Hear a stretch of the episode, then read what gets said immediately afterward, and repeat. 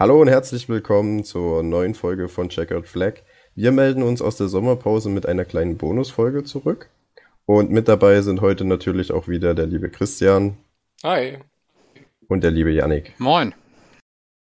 Wir wollen einmal ein bisschen Revue passieren lassen ähm, und schauen uns die erste Saisonhälfte nochmal etwas genauer an und gucken uns die Performance der einzelnen Fahrer der Teams an und wollen sie auch benoten, ähm, um halt, ja, eine kleine, kleine Zeugnisnote kennt man ja aus der Schulzeit, dass man die immer zum Halbjahr bekommt und genau das bekommen die Formel 1-Fahrer und Teams heute auch bei uns. Und wir richten uns da nach dem aktuellen Konstrukteurs-WM-Stand und fangen bei Haas ein. Und zwar erstmal bei dem Team Haas. Ähm, und da frage ich ne, dich, Christian, wie schätzt du ihre Leistung in dieser Saison bisher ein? Ja, also es war ja am Anfang der Saison schon zu erwarten, dass Haas wahrscheinlich das Schlusslicht sein wird. Ähm, wurde ja auch selbst so vom Team kommuniziert. Ähm, es ist dann aber schon doch sehr deutlich geworden, fand ich, in manchen Rennen. Und ähm, ja, es gab so Rennen wie Portugal, wo man mithalten konnte, wo der Mick ja auch den Latifi überholt hat. Aber ähm, größtenteils ja, waren das auch zwischen Haas und Williams schon fast Welten. Und äh, von daher, ja, auch wenn man damit rechnen konnte, aber für mich äh, kriegt das Team eine glatte 6. Ja, irgendwie das erwartete Übergangsjahr. Ne? Ähm, die Jungs fahren irgendwie in ihrer eigenen Liga, was jetzt nicht positiv klingen soll. Ähm, ja, ich glaube, es wird viel auf 2022 dann gelegt. Ähm, das sieht man auch. Ähm, viel interessanter finde ich dabei eigentlich dann eher die Fahrerpaarung und wie sich das so ein bisschen gedreht hat. Äh, am Anfang der Saison war ja dann doch Mick klar irgendwie vor äh, Marzipin. Mittlerweile hat sich das, finde ich, zumindest etwas äh, relativiert, dass äh, Marzipin dann doch wieder ein bisschen aufholen konnte auf Mick Schumacher, sodass ja jetzt in die zweite Saisonhälfte es ein bisschen offener in der Fahrerwertung geht, auch wenn beide null Punkte haben. Ja, was würdest du dem Team für eine Note geben? Ähm, ja, da, dadurch, dass es ja vorher angekündigt haben und ich meine durch Ausfälle, äh, ja, sie nach oben gespült wurden in den, in den Chaosrennen und äh, Mick ja vorher auch schon mal einen ganz guten 13. Platz gemacht hat, würde ich, würde ich ihm eine 5 minus geben. also trotzdem durchgefallen, ja. aber nicht ganz so schlimm wie beim Christian. Definitiv. Ja, also bei Haas ist halt so, man hat halt von Anfang, also am Anfang der Saison klar gesagt, dass es wahrscheinlich schwierig werden wird, in die Punkte zu kommen und dass sie dieses Jahr mehr oder weniger aufgeben, um halt mit ihren Ressourcen sich voll auf 2022 zu konzentrieren. Und ich finde, unter dem Maßstab ist es eine okaye Saison. Sicherlich ist der Abstand, wie Chris schon sagte, zu den anderen Teams, ähm, auch zwischen zu Williams und Alfa Romeo, die ja in der Rangliste die nächsten Teams sind, schon riesig wahrscheinlich auch riesiger, als man sich das gewünscht hätte. Aber angesichts, angesichts der Zielsetzung, angesichts der Zielsetzung, ist es eine ganz okaye Saison, finde ich. Ähm, ich würde dem Ganzen eine 4 geben, weil einfach auch Haas, so abgesehen von dem Saisonstart, wo man mit der, mit der neuen Livery so ein bisschen, ja, für Aufsehen gesorgt hat im negativen Sinne. Ähm, aber abgesehen davon ist es relativ ruhig um das Team und man fokussiert sich. Und Günther Steiner hat auch ähm, in einem Interview diese Woche gesagt, dass, äh, dass die Entwicklung für das nächste Jahr sehr gut verläuft und dass er damit rechnet, dass Haas äh, an die Performance der Jahre von 2016 bis 2018 wieder anschließen werden kann ab der nächsten Saison. Wir bleiben gespannt, was das, äh, was die Zukunft für das amerikanische Team 2016 wäre aber dann schon eine sehr hohe Messlatte, ne? weil da ist mir ja schon recht regelmäßig eigentlich in die Punkte gefahren. Genau, also ähm, die beste Saison für ja. Haas war ja 2018. Da ist man ja ein Fünfter geworden und hätte sogar Vierter werden können im Kampf mit Renault. 2016 ist man ja in die Formel 1 gekommen ja. und ähm, hat da auch mit Grosjean regelmäßig viele Punkte geholt. Und 2017 war es ähnlich. Ne, der Abstieg begann ja dann äh, im Jahr 2019 so ein bisschen ähm, mit, da hatten wir ja auch diese Pose mit Rich Energy und ähm, dass sich Magnussen und Grosjean damals gegenseitig in die Karre gefahren sind und Günther Steiner dann ähm, regelmäßig ausgerastet ist auch. Also da ging so ein bisschen der Niedergang des Teams los. Ähm, 2020 war das Auto schlecht, der Ferrari-Motor war schlecht ähm, und die beiden Fahrer waren auch nicht mehr herausragend und deswegen kann man auch die Entscheidung, sich äh, komplett neu aufzustellen, von Haas, finde ich, verstehen Und ja, 2021, wie gesagt, die Saison, die haben sie vorher schon abgeschenkt. Von daher eine glatte 4, finde ich, ist eine faire Bewertung. Wo ich vielleicht auch von der 6 noch ein bisschen zurückrudern muss. Äh, man muss Haas ja zugutehalten, ähm, dass sie eigentlich fast immer ins Ziel kommen. Ne? Also gut, Mazepin ist da in Bahrain am ersten Rennen direkt in der Wand gelandet, aber was die Zuverlässigkeit der einzelnen ähm, Motorenelemente angeht, sieht das ja sehr ordentlich aus. Also da gibt es äh, bislang, glaube ich, keine elektronischen äh, Ausfälle im Rennen. Ich finde auch generell so die Boxencrew und so macht einen sehr guten Job. Also die, die, die Boxenstops sind nicht, sind nicht schlechter als die Konkurrenten. Ähm, also das ist in diesem Jahr wirklich, finde ich, sehr auf das Auto, auf die jungen Fahrer zurückzuführen. Aber was, wer weiß, was nächstes Jahr kommt. Und ähm, wenn nächstes Jahr der Gene Haas da ordentlich Geld reinpumpen kann, wer weiß, vielleicht, vielleicht sehen wir ja dann einfach ein engeres letzte, letztes Mittelfeld. Also dass, dass vielleicht auch mal ein Schumacher um Platz 10 mitfahren kann, wer weiß. Also ich bin eigentlich recht optimistisch, weil ich glaube, dass die, die Haas-Truppe an sich, ähnlich so ein bisschen wie Force India damals, immer mit sehr wenig Geld sehr viel gemacht hat.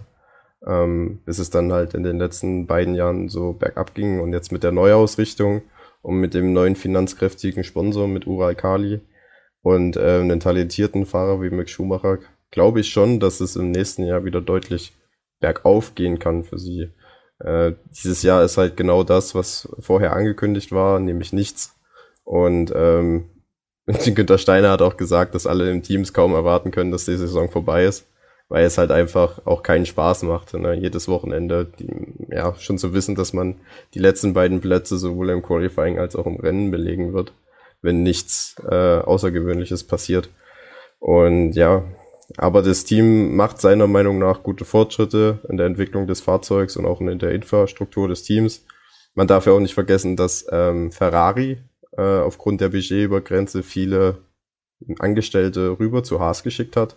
Man baut jetzt neben in Maranello halt auch von Haas, ja, wie sagt man, keine Fabrik, aber so eine Art Office-Büro, ähm, wo um die Zusammenarbeit halt noch äh, enger zu gestalten und ich glaube, dass das ja die richtigen Entscheidungen sind, um sich für die Zukunft wieder vernünftig aufstellen zu können. Ja, damit hast du meinen Punkt schon vorweggenommen. Stimme ich dir voll und ganz zu. Ähm, ja, komm, dann, dann gehe ich mit Yannick mit und mache da auch noch 5 Minus draus, ähm, weil an, an, anderen Ecken das Team ja zu funktionieren scheint, nur eben ähm, die Pace ist halt wirklich schon hart unterirdisch. Ne?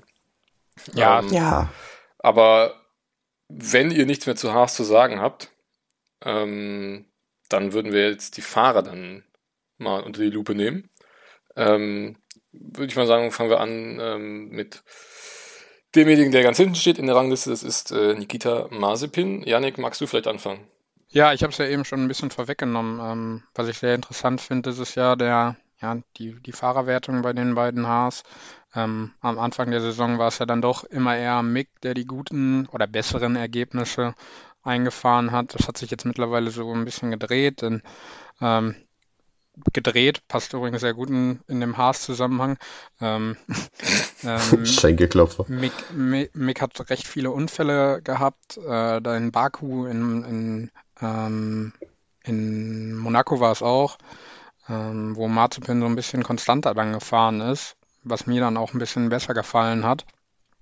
Ähm, ja, ähm, geben wir den beiden auch eine Note?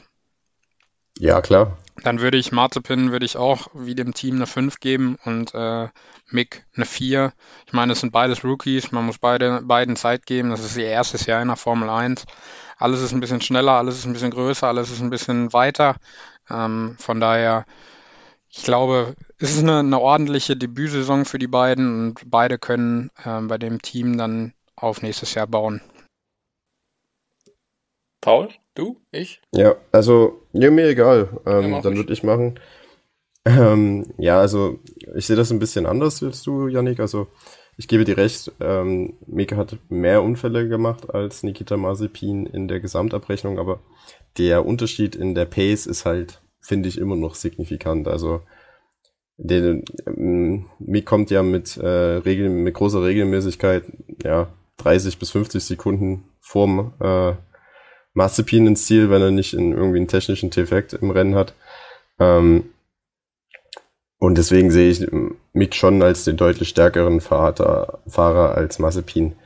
Ähm, ich finde es halt auch immer schwierig, wenn du ein Auto steckst, was ja eigentlich komplett abgeschnitten vom Rest des Feldes ist, ja, die Leistung der Fahrer zu bewerten, weil sie sich halt nicht irgendwie gegen andere Teams messen können. Und da halt der Leistungsunterschied zwischen äh, Mick und äh, Mazepin so groß ist, ähm, kommt es halt auch selten zu Duellen auf der beiden auf der Strecke. Also ich erinnere mich, dass sie sich in Monaco ein bisschen duelliert hatten in der ersten Runde, aber ansonsten fällt mir spontan ähm, kein anderes Duell der beiden ein. Ähm, Massepin wiederum ist halt auch mit schlechtem Verhalten auf der Strecke äh, aufgefallen, hat sehr viele Fahrer geblockt oder hat zumindest den Unmut auf sich gezogen und ähm, hat sich auch wenig ähm, ja, verständnisvoll gezeigt in Interviews und in seiner Außendarstellung. Und ja, ist halt ein kleiner Sturkopf, ein kleiner Hitzkopf. Ähm, ich weiß nicht, ob das sich vielleicht legt mit der Erfahrung in der Formel 1, ähm, aber ich würde dem dem Mazepin würde ich auch eine 5 geben. Und beim Mick ist es halt so, dass er halt das Auto manchmal wahrscheinlich einfach überfährt, weil er mehr erreichen will, aber das Auto das nicht hergibt. Und dann halt natürlich die, ja, die Kontrolle mal verliert und in der Mauer landet. Ähm, hat jetzt auch den schon einen kleinen Rüffel vom Chef deswegen bekommen, weil das halt natürlich ganz schön ins Geld geht und gerade in Zeiten der Budgetübergrenze fehlt das dann natürlich an einer anderen Stelle, die vielleicht wichtiger wäre für die Performance. Und aber ansonsten finde ich, macht es gut. Es ist sehr unauffällig in der Außendarstellung. Ähm, zeigt seine die Leistung auf der Strecke, insoweit, dass wie es das Auto hergibt und ähm, hat halt noch die urtypischen Fehler drinne, die halt dann das eine oder mal halt in einem bösen Crash geendet sind. Deswegen würde ich ihm eine 3 geben. Ähm, ich gehe sogar noch einen Schritt weiter und ähm, würde Mick, um direkt mal die Note vorwegzunehmen, äh, eine 2 geben. Ich habe gerade das direkte Duell offen zwischen den beiden, also im Rennen. Äh, neunmal war Mick vor Mazepin, zweimal umgekehrt. Genauso im Qualifying, auch da hat Mick neunmal ähm, die schnellere Zeit hingelegt. Ähm, dazu ist er in jedem Rennen ins Ziel gekommen. Äh, Mazepin ist zweimal ausgeschieden, jetzt äh, in Ungarn ja auch noch zuletzt. Gut, da konnte er nichts für, weil äh, Alfa Romeo ähm, da sein Auto zu schnell aus der Boxengasse rausgelassen hat, dann gab es den Kontakt. Ähm, aber wenn wir mal überlegen, die zwei Rennen, wo Mazepin schneller war als Schumacher, das war zum einen äh, Monaco, meine ich, weil Schumacher ja. da sehr lange ein, äh, einen technischen Defekt hatte. Und das zweite Mal müsste Silverstone gewesen sein. Auch da ja. ist Schumacher längere Zeit mit, ähm, ja, also ohne Display auf dem Lenkrad gefahren. Der war da wohl auch äh, längere Zeit aus. Klar, Mick profitiert, glaube ich, auch extrem von Gary Gannon, seinem Renningenieur, der äh, vermutlich der beste Renningenieur ist, den ein Rookie haben kann. Ähm, und ja, die Fehler, die Unfälle, die sehe ich natürlich auch, aber ne, zum einen ist es ein schwieriges Auto. Ist jetzt nicht so, dass Grosjean und Magnussen nie mit einem Haas abgeflogen sind oder es äh, jetzt in diesem Jahr auch abgeflogen wären. Ähm, und zum anderen sind sie eben beide noch in ihrem ersten Jahr. Das Problem am Pin ist aber trotzdem, wie Paul schon gesagt hat, das Verhalten auch auf der Strecke, wie mache ich Platz, ob im Training oder im Rennen, wenn ich überrundet werde. Äh, ich erinnere mich da ganz gerne auch an Portugal zurück, wo er dem Perez mal eben die Kurve weggeschnitten hat, obwohl er eigentlich überrundet wurde. Ähm, und das sieht man halt bei Mick überhaupt nicht. Also er hat einfach eine, eine größere Übersicht im Rennen auch und kann aber trotzdem fighten. Also jetzt, was er da mit Verstappen gemacht hat in Ungarn, die zwei, drei Runden, wo er wirklich richtig gut dagegen gehalten hat. Ähm, ich finde, das macht schon Hoffnung auf eine äh, erfolgreiche Zukunft und ist dann für mich auch Grund genug, ihn da doch noch besser zu bewerten. Deswegen für mich Schumacher bei einer 2, ähm, Mazepin bei einer 5 auch für mich, weil er zwar sehr, sehr langsam ist, aber man merkt, finde ich, dass er mit der Zeit ähm, auch sich ans Auto gewöhnt und auch ein bisschen mehr Sicherheit bekommt und wenigstens auch mal einen Tick schneller wird ab und zu. Ja, dann gehen wir zum nächsten Team über. Das ist dann Alfa Romeo. Die haben drei Konstrukteurspunkte gesammelt. Ähm, zwei mit Kimi Räikkönen, einen mit Giovinazzi. Ähm, wie beurteilt ihr die, das Team aus äh, der Schweiz? Ja, fange ich das mal an. Ähm, ja, irgendwie so irgendwie nichtssagend. Alfa Romeo, ich hatte mir irgendwie vor der Saison erhofft, dass sie ja doch irgendwie eine größere Rolle spielen, als sie vielleicht dachten, wie wir vielleicht dachten. Ähm, gerade weil der Ferrari-Motor ja sich ja doch als recht stark dieses Jahr äh, zeigt. Aber irgendwie kriegen sie es dann doch nicht ganz so auf die Straße. Also ähm, ja, auch nur drei Punkte. Ich meine, gut, das Chaosrennen jetzt, ähm, da, da hat Williams gut aufgeholt, aber drei Punkte, Leute, das ist, also ja, das kann, kann nicht deren Ein, äh, Anspruch sein. Von daher würde ich ihnen eine 4 minus geben, aber eher mit dem Hang zu 5 als, als zu 4. tatsächlich. Ja, also ich sehe das äh, ganz ähnlich. Man hatte vor der Saison, da hatten sie sehr starke Testfahrten, da hatte man das Gefühl, dass sie so ans Mittelfeld angeschlossen sind an die Fahrzeuge davor, an die Alpines und die Aston Martins und die Alpha Tauris. Ähm, das hat sich dann nicht bewahrheitet. Es war das Team, was ähm, zu dieser Saison die meisten sichtbaren Veränderungen am Auto unternommen hat an der Chassisseite, die sich wahrscheinlich auch in der Performance niedergeschlagen haben, positiv, aber dann doch nicht so gut, wie wir es gedacht haben.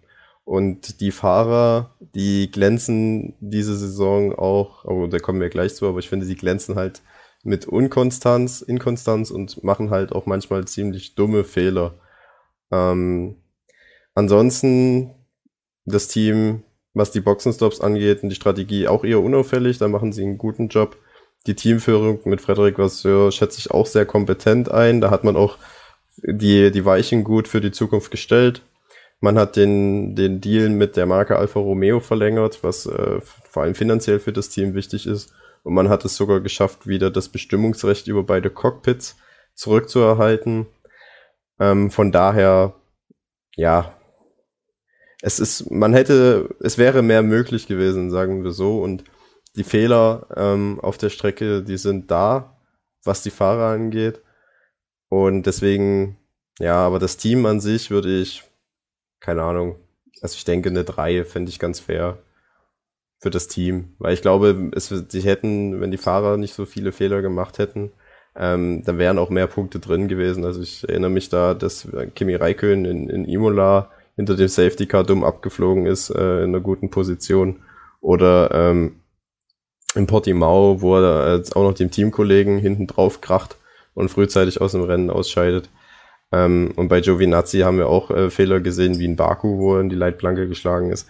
Also mh, ich denke, da wäre mehr möglich gewesen. Und dass es jetzt Williams vorbeigezogen ist, ähm, liegt eher an dem Chaosrennen, meiner Meinung nach, und weniger an der Fahrzeugperformance, weil ich glaube, da ist der Alfa Romeo im Schnitt dann doch noch stärker als der Williams.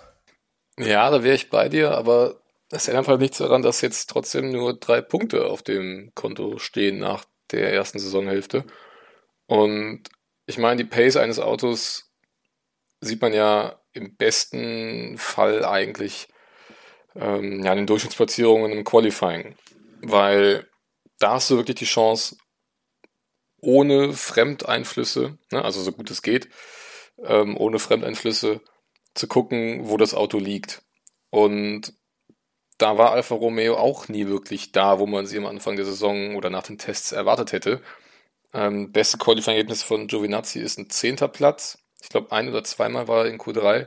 Und bei Raikön geht es nicht über den 13. Platz hinaus. Ähm, das kann irgendwie nicht nur an den Fahrern liegen, dass sie jetzt in keinem einzigen Qualifying äh, die Pace vom Auto auf die Strecke gebracht haben. Deswegen sehe ich da schon auch noch irgendwie ein paar Defizite im äh, Pace des Autos, in der Pace. Und deswegen für mich dann auch eher wieder nur eine 4 für Alfa Romeo, ähm, weil es doch irgendwie sehr enttäuschend war. Also wir hatten uns da in der Prognosefolge vor der Saison, äh, glaube ich, alle drei deutlich mehr erhofft von Alfa Romeo und vor allem deutlich mehr Punkte ja. zum jetzigen Zeitpunkt. Und dass es dann jetzt eben nur drei sind. Ja, es mag am Chaos in, Chaosrennen in Ungarn liegen, dass sie jetzt hinter Williams sind, aber ähm, ja, wie gesagt, für mich trotzdem viel zu wenig äh, Punkte aus elf Rennen jetzt geholt. Ja, sie waren halt Deswegen halt komplett nur, unter ihren Möglichkeiten, ne? Genau. Also wenn man, wenn man sieht, was Ferrari da fährt, ähm, und, und was, was Alfa Romeo da fährt, das ist ja schon ein zu großer Unterschied, wenn man letztes Jahr vergleicht. Ja, also ich, ich habe ja nicht gesagt, dass Alfa Romeo, die, dass die Pace stark ist. Aber ich sage mal, im Vergleich hat man immer nur, also immer noch das drittlangsamste Auto. Ja, also ich finde halt, dass die, dass der Abstand zwischen, ich sag mal, diesem, diesem Paket aus Alpine, Aston Martin und äh, Alpha Tauri, was davor liegt, zu den letzten dreien ist halt gewaltig. Ja. Ähm, also da liegt bestimmt mhm. mindestens eine Dreiviertelsekunde pro Runde. Und es ist halt dann schwer, in die Punkte zu kommen. Und deswegen drei Punkte war wahrscheinlich, also nicht das Maximale, aber das ist so ein Ergebnis, womit man hätte rechnen können, nachdem sich so, nachdem man so den Abstand der einzelnen Teams zueinander gesehen hat. Und es ist halt jetzt bitter für äh, Alfa Romeo, dass sie aus diesem Chaosrennen in Ungarn nicht Profit schlagen konnten, also so gar nicht. Oder doch ein Punkt hat Raikön durch die Disqualifikation bekommen von Vettel. Ähm, und Williams holt aber 10. Und ich glaube, das ist halt so, auch so ein bisschen der Genickschlag, weil ich glaube nicht, dass Alfa Romeo mit der jetzigen Performance über 10 Punkte kommen wird am Ende der Saison.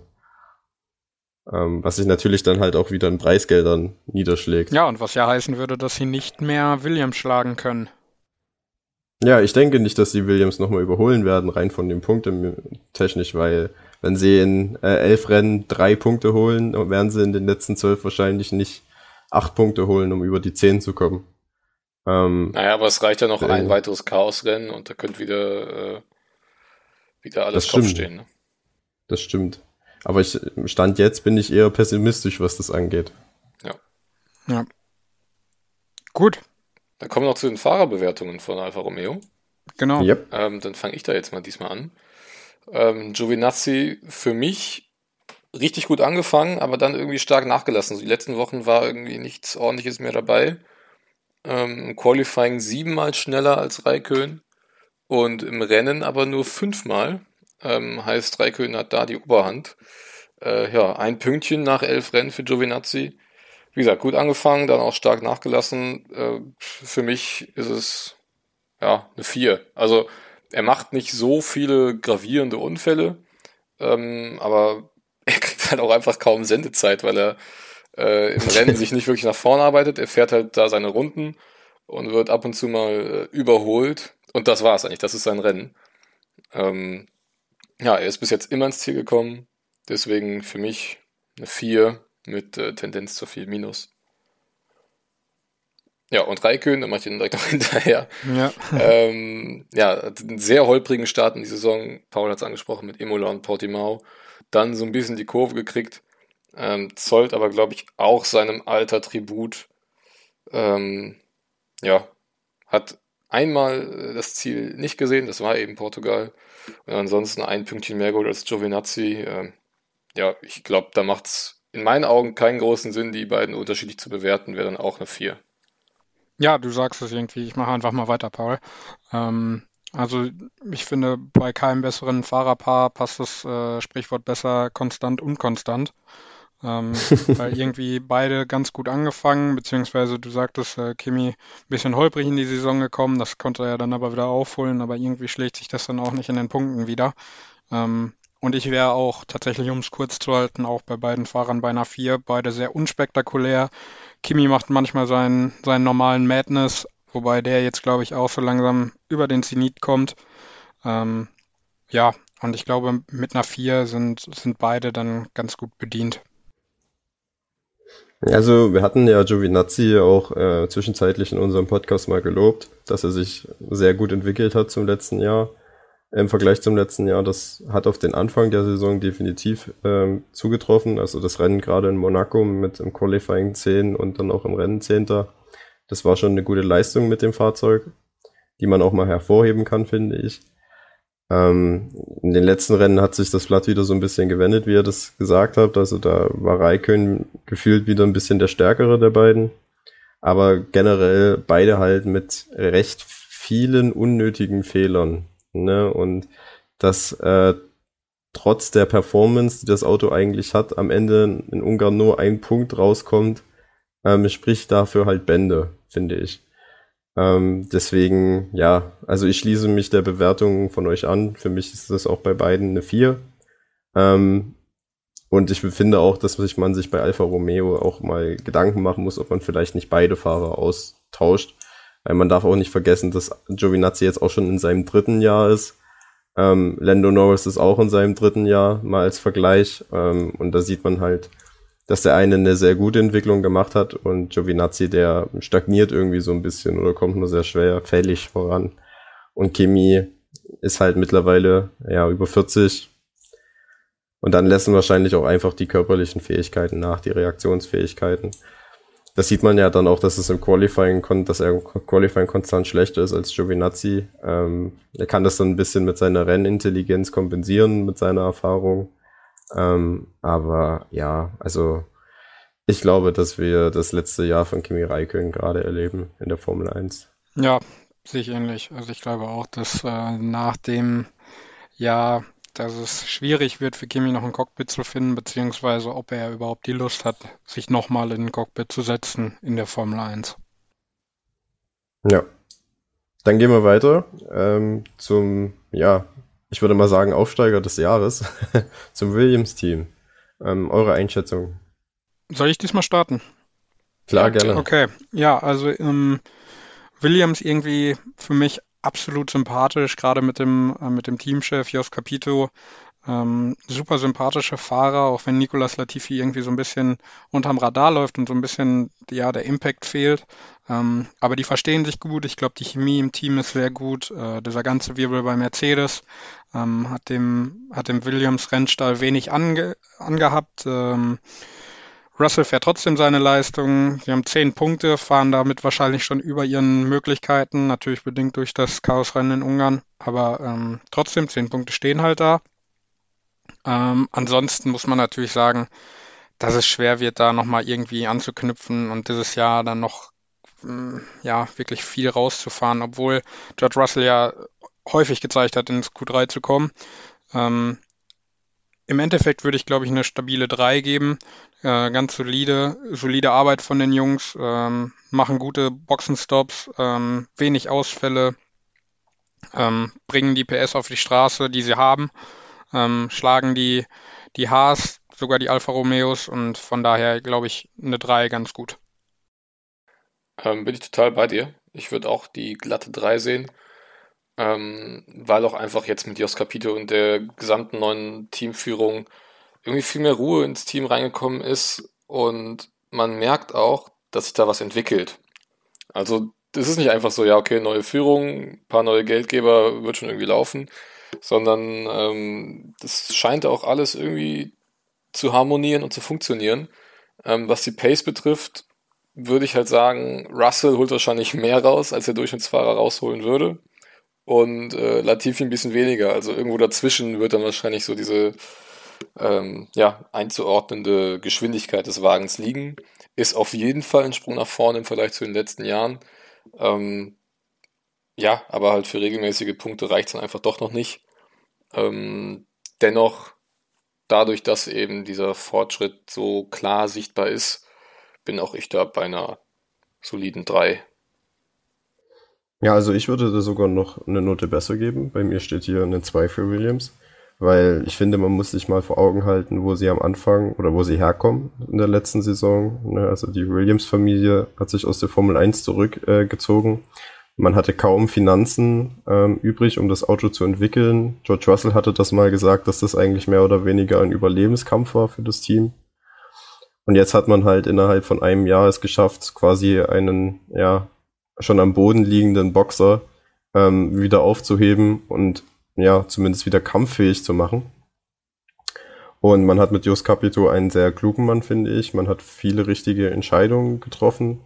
Ähm, dass die, die Anlagen werden saniert, die Entwicklungen fürs nächste Jahr laufen auf Hochtouren. Man konnte für dieses Jahr mit den neuen Geldgebern aber trotzdem parallel entwickeln, äh, weswegen Williams auch, finde ich, einen sehr starken Performance-Sprung gemacht hat im Vergleich zur letzten Saison.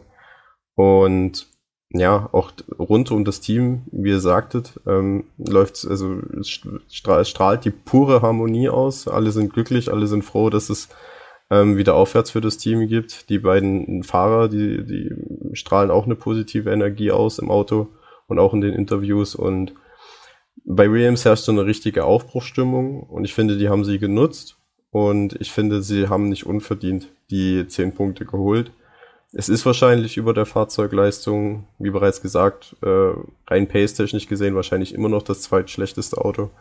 Aber wenn man sich anschaut, dass Williams quasi am Ende der letzten Saison am Ende war und wo sie jetzt stehen nach äh, einer Saisonhälfte 2021, dann muss ich schon sagen, ist finde ich das eine ziemlich beeindruckende Leistung von dem Team. Ja, ich denke mal, da stehen wir alle hinter ähm, hier diese Einordnung oder Einschätzung. Ähm, bei den Fahrern fange ich jetzt einfach mal an. Äh, bin ich jetzt mal so frei. Bei George Russell, für mich, ich fange mal wieder direkt mit der Note an, eine 2, sehr gute 2 plus. Ähm, ja, über die Qualifying Pace brauchen wir nicht reden. Ne? Jedes Qualifying hat er für sich entschieden gegen Latifi. Also da steht es 11 zu 0. Im Rennen allerdings in Anführungszeichen nur 8 zu 3. Ähm, und ich finde, dass eben im Rennen manchmal Russell doch nicht so das halten konnte über die ganze Distanz, wie was er im Qualifying gezeigt hat. Das kann natürlich einerseits an der Haltbarkeit des Autos liegen, ähm, über eine volle Renndistanz. Da gibt es ja natürlich auch Unterschiede im Vergleich zum Qualifying. Aber ähm, ja, da finde ich hat mir auch so dieser entscheidende letzte Punch für eine, für eine Note 1 gefehlt. Ähm, weil es ja auch eben immer wieder mal Rennen gab, wo er dann doch nicht so ganz äh, sauber gefahren ist. Dann gab es aber auch wieder tolle Rennen, wie beispielsweise Österreich, wo er lange um den einen Punkt gekämpft hat gegen Fernando Alonso. Ähm, und was natürlich dann auch nochmal so ein bisschen die Herzen der Fans gewonnen hat, war der Funkspruch in Ungarn, wo er gesagt hat, ähm, wenn ihr mich braucht, um das Maximum aus Latifis Rennen rauszuholen, dann macht es. Ne? Also geht gerne einen Kompromiss ein, ich stoppe früher, damit Latifi freie Fahrt hat und so weiter. Ähm, also Teamplayer hoch neun, schnell ist er sowieso, aber eben auch drei Ausfälle. Und da denke ich halt auch an Imola. Und ähm, letztendlich, ob jetzt Bottas oder Russell, wer der endgültig die Schuld hat, ist ja, teilweise egal, weil vielleicht mit ein bisschen mehr Geduld wäre der Russell da sowieso irgendwann vorbeigekommen. Ähm, ne? Das, klar, war noch am Anfang der Saison. Seitdem hat sich auch noch mal viel getan, aber ähm, das sind dann eben für mich so diese Punkte, wo es dann für eine 1 fehlt. Deswegen eine, eine klare 2 plus. Ähm, bei Latifi, ja, der hat jetzt mehr Punkte auf dem Konto als Russell durch das Ungarn-Rennen. Aber äh, ansonsten hat er nicht wirklich das rausgeholt, was in dem Williams steckt, finde ich. Ähm, ne, hatten dann sogar Portugal, wo er von äh, Schumacher überholt wurde für mich auch immer noch nur im Team, weil sein Vater so viel Geld reinpumpt als Sponsor. Ähm, aber man muss auch sagen, dass sich auch ein Latifi gesteigert hat und auch er jetzt deutlich weniger Fehler noch macht als im letzten Jahr. Und von daher für mich Latifi bei einer, ja, 4. Paul, willst du das mal? Okay, ähm, also ich würde Russell eine Eins geben. Einfach weil ich es absolut erstaunlich finde, dass ähm, Russell jetzt Ungarn mal ausgenommen mit dem Auto erstens jedes Mal ins Q2 gekommen ist und dann sogar dreimal in Q3 in England äh, auf dem achten Startplatz stand. Das ist schon für den Williams herausragend. Dann ist die Pace im Vergleich zum Teamkollegen halt in den allermeisten Fällen deutlich stärker, auch im Rennen, ähnlich wie bei Schumacher. Und ähm, er ist halt ein wahnsinniges Talent. Ne? Also dieses Duell mit Alonso hat es gezeigt in, äh, in Spielberg. Und ich glaube, dass Russell auch einen großen Anteil daran trägt, dass es im Williams-Team so eine gute Stimmung herrscht und dass es da bergauf gegangen ist. Ähm, und wie Chris, wie du sagst, es ist schon, er holt wahrscheinlich mehr raus, als ähm, in dem Williams drinne steckt und das mit so einer Konstanz und auch mit einer fast fehlerfreien Saison, muss man sagen. Ja klar, da gab es diese Sache in Imola, aber da können wir jetzt, das Fass will ich jetzt nicht wieder aufmachen. Bitte ähm, nicht. aber ansonsten war es halt wirklich super. Ähm, deswegen, ich, für meiner Empfindung nach geht es nicht besser in dem Williams, als was George Russell gezeigt hat. Deswegen steht da für mich die Eins. Und bei, bei Latifi, ja, den hätte ich jetzt fast wieder vergessen.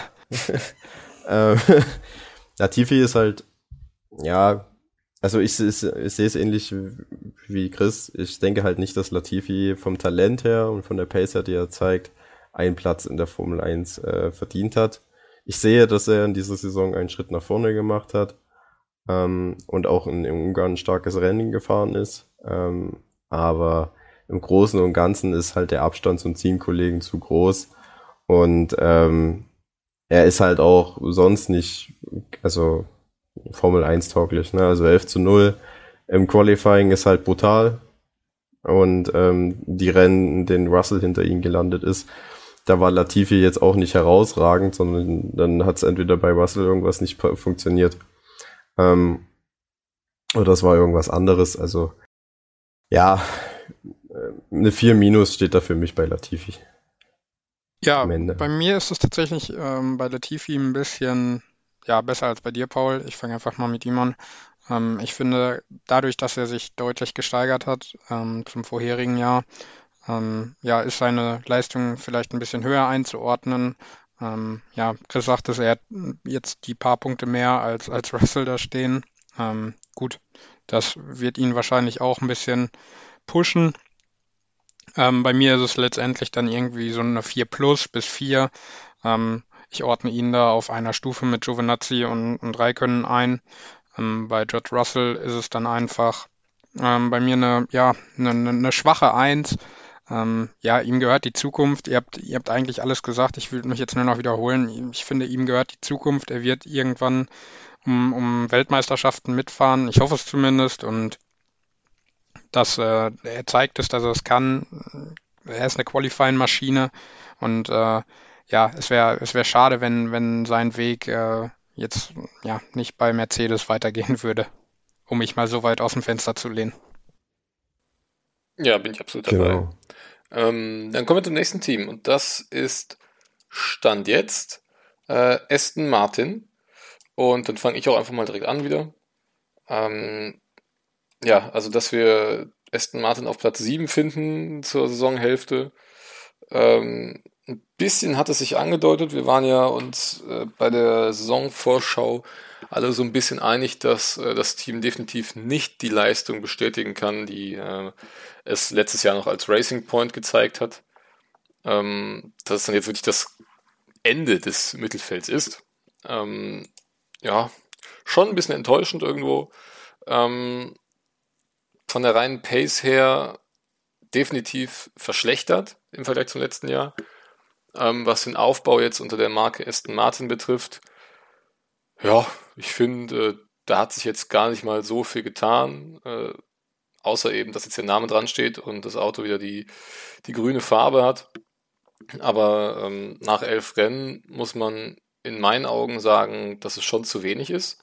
Ähm, vor allem, weil sie ja seit Saisonbeginn, ähm, das war zumindest, glaube ich, ein Zitat, alles Sichtbare am Auto verbessert und verändert haben, ähm, aber dann eben ab jetzt der Fokus auf 22 liegt.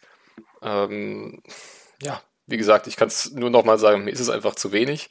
Und für das Auto bzw. für das Team ähm, ist es bislang eher eine 4 minus in meinen Augen. Zu den Fahrern können wir dann gleich noch kommen. Ja, ähm, würde ich mich fast dir anschließen. Also ich finde auch, aus den Möglichkeiten machen sie einfach zu wenig. Ähm, da ist mehr drin, ähm, auch wenn wahrscheinlich der Fokus auch schon jetzt ab Saisonhälfte auf 22 liegen wird. Ähm, sie haben, glaube ich, auch die meisten Updates in der gesamten Formel 1 gebracht, ne, in diesem Jahr. Ähm, von daher, ja, es ist, es ist irgendwie ein bisschen unglücklich für die Fahrer, aber da kommen wir ja gleich drauf. Ähm, bei mir ist es auch eine, eine schwache 4. Ja, ich finde, man muss bei Aston Martin das Feld von vorne aufräumen. Ähm, man hatte halt diese Regeländerung, wo ich schon der Meinung bin, dass sie da am meisten mit Mercedes drunter gelitten haben. Das glaube ich schon. Ähm, weshalb sie halt wahrscheinlich auch so weit im Mittelfeld zurückgefallen sind Anfang der Saison. Trotzdem kann das keine Begründung sein, ähm, warum das Auto nicht performt, weil man sieht es ja an Mercedes, die äh, eine ähnliche Fahrzeugphilosophie haben und die Konstrukteurswertung anführen, dass es möglich ist. Man hat bei Aston Martin dann, finde ich, recht gut reagiert, was äh, auf der einen Seite, man hat ähm, ja, die Fehler angenommen und wie Chris sagte, das Auto ist eigentlich von außen komplett neu im Vergleich zu Saisonbeginn.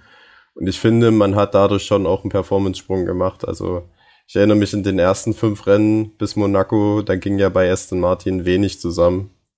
Ähm, und ich finde, ab dann wurde es schon deutlich stärker. Man hatte das äh, Saisonhighlight in, ähm, in Baku mit dem zweiten Platz von Sebastian Vettel. Man wäre auch in Ungarn auf dem zweiten Platz gelandet, ähm, wenn man halt nicht disqualifiziert wäre wegen zu wenig Sprit. Also das Auto hat schon Potenzial, muss, möchte ich sagen. Ähm, was mich bei Aston Martin halt immer stört, ist halt die, die Darstellung nach außen. Also ja, man kann sich über die Regeln beschweren, aber wie es Aston Martin getan hat und gesagt hat, hey, das ist total unfair, dass ähm, die Regeln so geändert wurden, dass gerade wir als Team mehr darunter leiden als andere. Aber man sollte sich halt nicht beschweren, wenn man im Jahr davor die Regeln mit abgesegnet hat. Ähm, und man sollte halt dann auch nicht solche ja, leeren Drohungen machen, wie man zieht vor den Gerichtshof und so Geschichten, was der Otmar Snaffauer am ähm, Start der Saison alles äh, erzählt hat. Das äh, fand ich nicht so schön. Und ähm, ja, deswegen steht am Ende bei mir auch die vier. Ähm, dennoch glaube ich, dass, also für mich ist Aston Martin so ein wachsender Riese. Ähm, mit Lawrence Stroll und der Marke Aston Martin dahinter ist auf jeden Fall sehr viel Kapital dahinter. Äh, man baut einen neuen Windkanal, man vergrößert die Fabriken, man stellt viele neue Leute ein. Man hat mit Sebastian Vettel jetzt auch einen Fahrer, der zumindest weiß, wie, was es benötigt, um Weltmeister zu werden. Das ist sicherlich für die Entwicklung eines Teams auch ein wichtiger Bestandteil. Und ich glaube, dass die Zukunft für Aston Martin viel bereithält, weil dann doch einige gute Entscheidungen getroffen werden. Aber rein jetzt in dieser Saison muss man sagen, ist es eine 4. Ja, ja das ist gerade so ein bisschen, ja, ja, Janik, bitte. Ja, okay, ich, dann mache ich erst. Ähm, was ich dazu noch anschließen wollte, was mir bei Aston Martin dann auch in die Bewertung so ein bisschen mit eingeflossen ist und was mich immer so stört. Erstmal klar die Außendarstellung, wie du äh, sagtest, Paul, aber zweitens auch die ähm, ja, verpatzten Boxenstops oder so Anfängerfehler, dass einfach nicht mehr genug Sprit im Wagen ist. Das, das darf eigentlich ein Formel 1 Team meiner Meinung ja. nach nicht mehr passieren, zumindest nicht mehr in 2021. Ähm, Oder wie in Imola, wo sie die, die, die Lufteinlässe so stark abgeklebt haben, dass die Bremsen und die Reifen verbrannt sind. Ja, Leute, das sind also doch das Anfängerfehler. Also ja. Ne, ich meine, gut, es ist die Premierensaison für Aston Martin, aber, aber das, das muss doch nicht mehr passieren. Vor allen Dingen ähm, musst du das auch, auch keinem, keinem Weltmeister antun, dann in so einer Möhre rumzufahren. Ähm, ja, vor allem, weil ja auch jetzt wieder Thema Außendarstellung mit dem Benzin in Ungarn. Da wurde ja auch immer erst gesagt, ja, wir nehmen das Auto komplett auseinander und wir werden euch schon noch zeigen, dass da irgendwo das äh, nötige Benzin drin war. Und jetzt zwei Wochen später äh, wurde der Einspruch dann doch wieder zurückgenommen, weil man sich dann vielleicht doch gedacht hat, ja, okay, die werden schon leider nichts finden. Ja, und da also, verstehe ich nicht, warum, ja. warum nicht einfach mal einen Fehler zugeben und damit genau. Stärke genau. beweisen, als dann auf partout äh, einen Protest einzulegen oder, oder nach außen darzustellen, sie sind äh, fehlerfrei und sowas. Also da finde ich, sollte, sollte Aston Martin auch dran arbeiten. Ja, also bei Aston Martin ist schon so eine Unternehmenskultur, die erstmal mit dem Finger auf andere zeigt, ne, bevor man ähm, sich der Probleme selber annimmt. Das ist schon das ist schon belastend und eigentlich auch für ein, für ein Formel-1-Team unwürdig. Ja, und stell dir mal vor, jetzt ähm, Vettel wäre in, in Ungarn nicht äh, disqualifiziert worden und ähm, die, die Bo der Boxenstopp von Sebastian wäre besser gewesen, wäre eine Sekunde schneller gewesen, dann hätte er das Ding gewonnen. Ja. ja. Ne? Und dann, dann würden wir wahrscheinlich nicht so über Aston Martin sprechen. Zumindest nicht so, ähm, ja, so scharf. Aber wäre es vielleicht eine 3 geworden. ich fand deine Bezeichnung als wachsender Riese und Vettel als äh, Helfer da eigentlich gar nicht mal so verkehrt, weil das war ja mit Mercedes am Anfang auch so. Da hat man sich auch gedacht, boah, mit was für einem Auto muss der Schumacher da jetzt gerade rumgucken. Aber er war ja auch maßgeblich daran beteiligt, dass Mercedes jetzt das ist, was sie jetzt sind. Durch sein Feedback, was er da geben konnte. Und die Richtungen, die er äh, auch die Fahrzeugentwicklung dann gelenkt hat. Ich könnte mir schon vorstellen, dass Vettel da eine ähnliche Rolle spielt bei Aston Martin. Ähm, dass es dann natürlich jetzt oft noch sehr holprig aussieht, ist dann, äh, ja, glaube ich, gehört einfach dazu. Ähm, klar hatten wir am Anfang in Bahrain, wo er dann noch im ersten Rennen dem Ocon wieder hinten drauf fährt, haben wir uns ja noch alle an die Stirn gefasst und gedacht, äh, was ist mit dem los? Also es kann ja dann nicht nur um Ferrari gelegen haben letztes Jahr. Aber ich bin auch der Meinung, so langsam hat er die Umgewöhnungszeit auch hinter sich, die er brauchte. Ist jetzt auch im Team angekommen. Ähm, das haben jetzt seine beiden zweiten Plätze gezeigt. Auch wenn dafür Verstappen und äh, Hamilton mehr oder weniger aus dem Spiel genommen wurden. Aber äh, nichtsdestotrotz finde ich, dass Vettel langsam ankommt bei Aston Martin, aber eben durch die ja, relativ lang dauernde Eingewöhnungszeit geht es da bei mir nicht über eine 3 hinaus. Und äh, bei Lance Stroll ist es irgendwie andersrum. Also der hatte zu Saisonbeginn deutlich fitteren Eindruck gemacht. Ähm, aber das wurde dann wahrscheinlich einfach dadurch verzerrt, dass Vettel ja einfach noch nicht richtig da war im Team. Und äh, seit das eben der Fall ist, geht Stroll auch wieder so ein bisschen zurück mit seiner Leistung. Ähm, und da geht für mich dann bei Stroll auch die Kurve nach unten. Und bei der Note bin ich auch bei ihm eher bei einer 4, wenn ich ehrlich bin.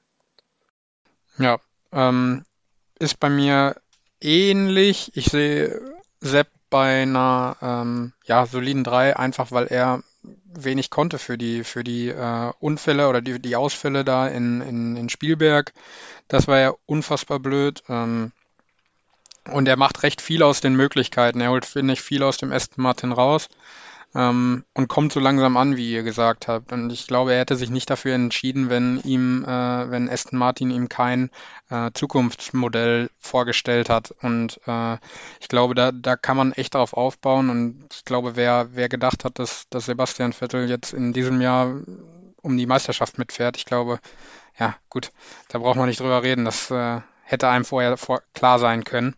Ähm, deswegen bin ich bei ihm bei einer 3. Ähm, Lance Stroll bin ich bei einer 3 minus. Ich fand, finde, man sieht schon einen Aufschwung zu letztem Jahr, ähm, aber immer noch nicht das, was ich mir eigentlich von ihm erhoffe, auch wenn er ein Pay Paydriver ist. Ähm, ja, ich hoffe, er packt nochmal drauf nächstes Jahr. Ansonsten wird es auch für ihn eng, auch wenn sein Vater äh, ein Teamchef ist oder ein, ein, ein Team gehört. Ja, also ich finde, bei Sebastian Vettel ist die Saison so ein bisschen so eine Mischung aus Licht und Schatten. Man hat dann das, äh, was Chris schon angesprochen hatte, diesen echt peinlichen Unfall in, in Bahrain mit Ocon und dann auch diesen sehr unangenehmen Dreher in Silverstone ähm, ohne ja, Fremdverschulden. Ähm, das waren so ein bisschen die alten Vettel-Ferrari-Zeiten, die blickten dadurch. Andererseits hat äh, Vettel dann halt auch mit Monaco und Baku zwei Rennen gehabt, wo man nochmal so ich sag mal, den alten Sebastian Vettel aus den Red Bull-Tagen nochmal ein bisschen, ja, wiedergesehen hat, wo er wirklich ähm, starke Rennen gefahren ist, starke Überholmanöver gezeigt hat, ein richtiges Gespür für, das, für die Rennsituation an sich hatte. Und im Allgemeinen finde ich, dass er sich so ein bisschen wiederfindet als Rennfahrer, so ein, und dass er so ein bisschen wieder Selbstvertrauen gewinnt, weil ich glaube, dass er, als er von Ferrari weg war, war das Selbstvertrauen auch bei ihm total zerstört. Ähm, und ich glaube, dass er auch wieder Spaß hat. Und das ist äh, sehr entscheidend für den Weg nach vorne, für ihn und auch für das Team. Nichtsdestotrotz sind da auch Fehler dabei gewesen, die ja, einem Fahrer seiner Erfahrung und mit vier Weltmeistertiteln einfach nicht passieren dürfen. Ähm, deswegen bin ich auch bei euch. Ich, bei mir hat er auch eine 3. Bei Lance Stroll finde ich, sehe ich die Sache anders als Yannick. Ich finde, er hat sich im Vergleich zur letzten Saison eher verschlechtert. Ähm, bei Lance Stroll gab es bisher nicht so das Rennen, wo ich gesagt habe, da hat er wirklich mit einer richtig guten Leistung mal auf sich aufmerksam gemacht. Ähm, wenn ich da ins letztes Jahr zurückdenke, da hat er die äh, in der Türkei beispielsweise die Pole geholt. Da war ich sehr beeindruckt von ihm. Ähm, und auch zwei Podestplätze. Ähm, gut, das Auto ist natürlich auf jeden Fall deutlich schlechter, ähm, aber ich finde, er nutzt dieses Jahr die Möglichkeiten nicht. Und äh, die Sache in, in, in, in Ungarn mit diesem Startcrash, ähm, das war auch höchst peinlich. Ja, für mich ist es ein Rückschritt. Ähm, nichtsdestotrotz finde ich, ist, dass der Unterschied zwischen Stroll und Vettel ähm, nicht so groß ist. Also ich glaube, das Qualifying-Duell ist relativ ausgeglichen. Ich habe die Zahlen hier. Also ähm, im Rennen hat, also steht es 7 zu 4 für Stroll und im Qualifying steht 7 zu 4 für Vettel. Ja, also es ist relativ ausgeglichen. Ähm, deswegen finde ich, ist es auch bei ihm eine 3, einfach weil ähm, ich nicht finde, dass er Sebastian Vettel deutlich stärker ist als er. Ähm, deswegen die 3. Ja. Aber ich finde, letztes Jahr war er auf einem besseren Weg, als er dieses Jahr ist. Habt ihr noch was? Sonst würden wir direkt äh, zu Alpha Tauri springen. Können gerne weiterspringen. Ja, dann fange ich einfach mal an. ähm, ja, Alpha Tauri auf Platz 6 der Konstrukteurswertung momentan mit 68 Punkten. 20 Punkte vor Aston Martin, ähm, 9 Punkte hinter Alpine. Äh, gesundes Mittelfeld, finde ich. Ähm, Pierre Gasly manchmal Pech, manchmal bockstark, manchmal irgendwie, ja, holt er nicht das raus, was, was der Motor bringen könnte, was das Auto leisten könnte. Ähm, ich sehe Alpha Tauri bei einer soliden 3, ähm, aber eher mit dem Makel nach unten, also zu 3 minus, denn ich glaube, da steckt einfach noch ein bisschen mehr drin, was beide Fahrer nicht ausschöpfen. Und ähm, ja, man muss, glaube ich, dazu sagen, das kommen wir auch dann zu den Fahrern wieder, wieder ähm, dass, dass da Pierre Gasly ja eher der, der Lone Wolf im Team ist und wenig Unterstützung von, von Yuki Tsunoda bekommt. Ähm, ja, aber das erstmal meine Einschätzung zum Team. Ja, also ich bin da ganz bei dir. Ich habe bei Alpha Tauri auch immer das Gefühl, dass da mehr möglich wäre, als letztendlich rauskommt. Hm, ich finde es immer schwierig, weil Alpha Tauri halt absolut, also die Rolle von Alpha Tauri ist halt Red Bull B-Team und Red Bull Ausbildungsstätte und äh, wahrscheinlich dann noch re regelmäßig in die Punkte fahren, um halt für die Werbepartner relevant zu sein.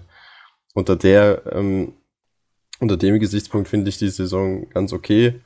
Ähm, aber als wir an, ba an Bahrain zurückdenken, wo, wo Pierre Gasly ein sensationelles Qualifying hatte, da hatten wir ja alle schon gedacht, dass ähm, sie auf Ferrari und McLaren Niveau sind. Ähm, und das sind sie halt auch manchmal auf manchen Strecken. Und auf manchen Strecken fallen sie dann so richtig, richtig ab. Also ich finde, bei, bei Alpha Tauri ist, ähm, ja, es geht mal richtig nach oben und aus, dann aus irgendwelchen Gründen auch mal richtig nach unten. Das ist relativ unkonstant, so die Fahrzeugperformance auf den einzelnen Strecken. Ähm, ansonsten finde ich, dass sie mit Franz Toast, äh, Franz Toast ist für mich einer der besten Teamchefs der Formel 1. Ähm, dass das Team eine herausragende Arbeit macht. Sie sind bei den Boxenstops auch immer mit vorne dabei, genau wie das, äh, wie das Mutterteam. Das Fahrzeug hat sich im Vergleich zum letzten Jahr auf jeden Fall verbessert. Ähm, und ansonsten auch wenig Fehler und äh, was ich bei Alpha Tauri und Franz Toast immer sehr erfrischend finde, wenn dann Fehler passieren, dann werden die auch direkt angesprochen. Da wird nicht auf mit, mit dem Finger auf anderen gezeigt, sondern da wird wirklich erstmal analysiert und wenn da ein Fehler vom Fahrer oder vom, ein Fehler vom Team äh, passiert ist, dann wird das auch so benannt. Das finde ich immer sehr angenehm bei ihnen. Ähm, für mich ist es, ja, also für mich ist es eine 2, einfach weil ich glaube, dass man sie bei, bei Alpha Tauri mit der die so eine Art von Saison gerechnet hat. Ich finde es, sie haben einen Podestplatz erfahren mit Pierre Gasly. Das ist für so ein kleines Team auch immer eine, ja, super Leistung und das machen sie auch mit einer Konstanz. Also es war ja auch nicht der, der erste Podestplatz für das Team. Ähm, deswegen finde ich, eigentlich haben sie einen recht guten Job gemacht diese Saison. Ja, ich tue mich da noch so ein bisschen schwer. Äh, ich stecke da auch noch zwischen 2 Minus und 3 Plus, weil man darf halt nicht vergessen, wo Alpha Tauri herkommt. Ne? Du hast es ja eben schon angesprochen, das Red Bull B-Team. Aber man hat sich doch jetzt schon wieder ordentlich daran gehangelt ans Mittelfeld. Ähm, vor allem ist man sehr nah dran an Alpine. Und ich bin halt der Meinung, wenn man einen konstanteren zweiten Fahrer hätte, dann wäre man auch wahrscheinlich schon vor Alpine. Ähm, weil Gasly da wirklich das meiste eigentlich alleine machen muss. Ähm, ich bin aber, glaube ich, doch eher bei einer 3 Plus, weil sich seit dem Saisonbeginn, der halt sehr vielversprechend aussah, sich irgendwie nicht mehr so richtig viel getan hat. Also, wenn wir uns jetzt zum Beispiel mal ähm, ja, Aston Martin angucken, da hat man das Gefühl, die Ergebnisse zumindest ähm, wurden mit der Zeit etwas besser. Ja, bei Ferrari äh, auch ähnlich. Bei Alpha Tauri, finde ich, sieht es irgendwie ein bisschen umgekehrt aus. Ähm, dass da so nicht dieser diese, diese Kurve nicht dauerhaft nach, nach oben geht. Ähm, und auch eben, was also bei Tsunoda mit seinem Team, gut, das kann natürlich auch an der, ähm, am Temperament von Tsunoda allein liegen, aber irgendwie schien es da phasenweise nicht wirklich harmonisch zu sein, zumindest nicht die Art von Harmonie, die wir vorhin bei Williams angesprochen hatten. Ähm, das fehlt mir noch ein bisschen. Ähm, nichtsdestotrotz muss ich Paul da trotzdem recht geben, dass ich ähm, Franz Toast für einen ausgezeichneten Teamchef halte und ich auch denke, dass auch in den nächsten Jahren da potenziell es eher nach oben geht für das Team als nach unten. Ähm, aber ich denke mal, dass es bei mir doch eher die 3 Plus wird. Für eine 2, ja, ich weiß nicht, es reicht für mich einfach nicht für die 2 Minus. Ähm, dann gehe ich jetzt auch direkt mal zu den Fahrern rüber. Ähm, Pierre Gasly für mich eine 2 Plus. Ähm, nicht nur, weil er im Qualifying genauso wie Russell seinen Teamkollegen komplett an die Wand fährt, jedes Qualifying für sich entschieden, ähm, sondern er ist auch einfach extrem konstant. Also es ist nicht so, dass äh, weil Zunoda eh immer relativ weit hinten im Qualifying ist, holt der Gasly mal hier einen Elften, da einen Achten und so. Es ist schon so, dass er eigentlich regelmäßig in den Top 6 auch ist im Qualifying und das finde ich im Alpha Tauri schon richtig stark. Ähm, hat jetzt 50 Punkte auf dem Konto, ist damit in der Fahrerwertung auf Platz 8, ähm, hat beide Alpines hinter sich gelassen, hat beide Aston Martin hinter sich und auch noch einen Danny Ricciardo, der in einem McLaren fährt. Also ähm, für mich Gasly absolut ein Kandidat für ein besseres Cockpit im nächsten Jahr, wo da überhaupt noch dann der Platz frei wird. Ähm, müssen wir mal gucken. Ich glaube, heute wird es ein bisschen den Rahmen sprengen, wenn wir jetzt noch das Fahrerkarussell ansprechen. Das machen wir dann wahrscheinlich spätestens nach dem Sparrennen wieder. Ähm, ja, aber für mich Gasly wirklich fährt bislang eine richtig starke Saison. In Bahrain hat er sich dann leider ne, selbst ein bisschen kaputt gemacht, wo er da den Flügel in der ersten Runde direkt äh, beschädigt hatte. Sonst wäre da bestimmt nochmal ein, ein guter, ja, sechster Platz auf jeden Fall drin gewesen. Dann hätten wir da jetzt nochmal ein paar Punkte mehr auf dem Konto. Aber ähm, ja, Zunoda auf der anderen Seite, ja, man darf nicht vergessen, er ist ein Rookie, ne? Ähm, hat jetzt nur 18 Punkte momentan auf dem Konto und ich glaube, man hat da schon noch ein bisschen mehr erwartet, weil er eben in der Formel 2 letztes Jahr doch teilweise schon gezeigt hat, dass er wirklich viel Talent hat hinterm Steuer aber ähm, eben noch sehr viel Eingewöhnungszeit gebra äh, gebraucht hat jetzt in dieser Saison und eben auch einfach noch diese nötige Ruhe vermissen lässt, äh, vor allem am Funk. Ist zwar für uns ab und zu ganz witzig, aber ähm, ich glaube fürs Team nicht wirklich. Und da muss auf jeden Fall noch ein bisschen mehr kommen. Für mich ist es bei Tsunoda, ja, sagen wir eine 4 plus bis jetzt. Okay, ja. Ähm, Pierre Gasly bei mir finde ich auch eine bockstarke Saison und ähm, empfiehlt sich definitiv für ein Cockpit, äh, für, ein, für ein Team, das, das weiter oben fährt. Ähm, wobei man da ja dann halt schauen muss, was überhaupt frei ist. Ähm, wahrscheinlich ist dann sogar die Alternative Alpha Tauri einfach bleiben besser als zu einem Team zu wechseln. Ähm, ja, ähm, bin ich bei einer, bei einer 2 auf jeden Fall. Ähm, Yuki Tsunoda, ja, man hat irgendwie mehr erwartet vor der Saison, kam mit vielen Vorschusslorbeeren. Ähm, ja, für mich, ja, so unkonstant halt auch, so ein bisschen, ein bisschen enttäuschend manchmal, wenig unspektakulär, wenn spektakulär, dann nur am Funk.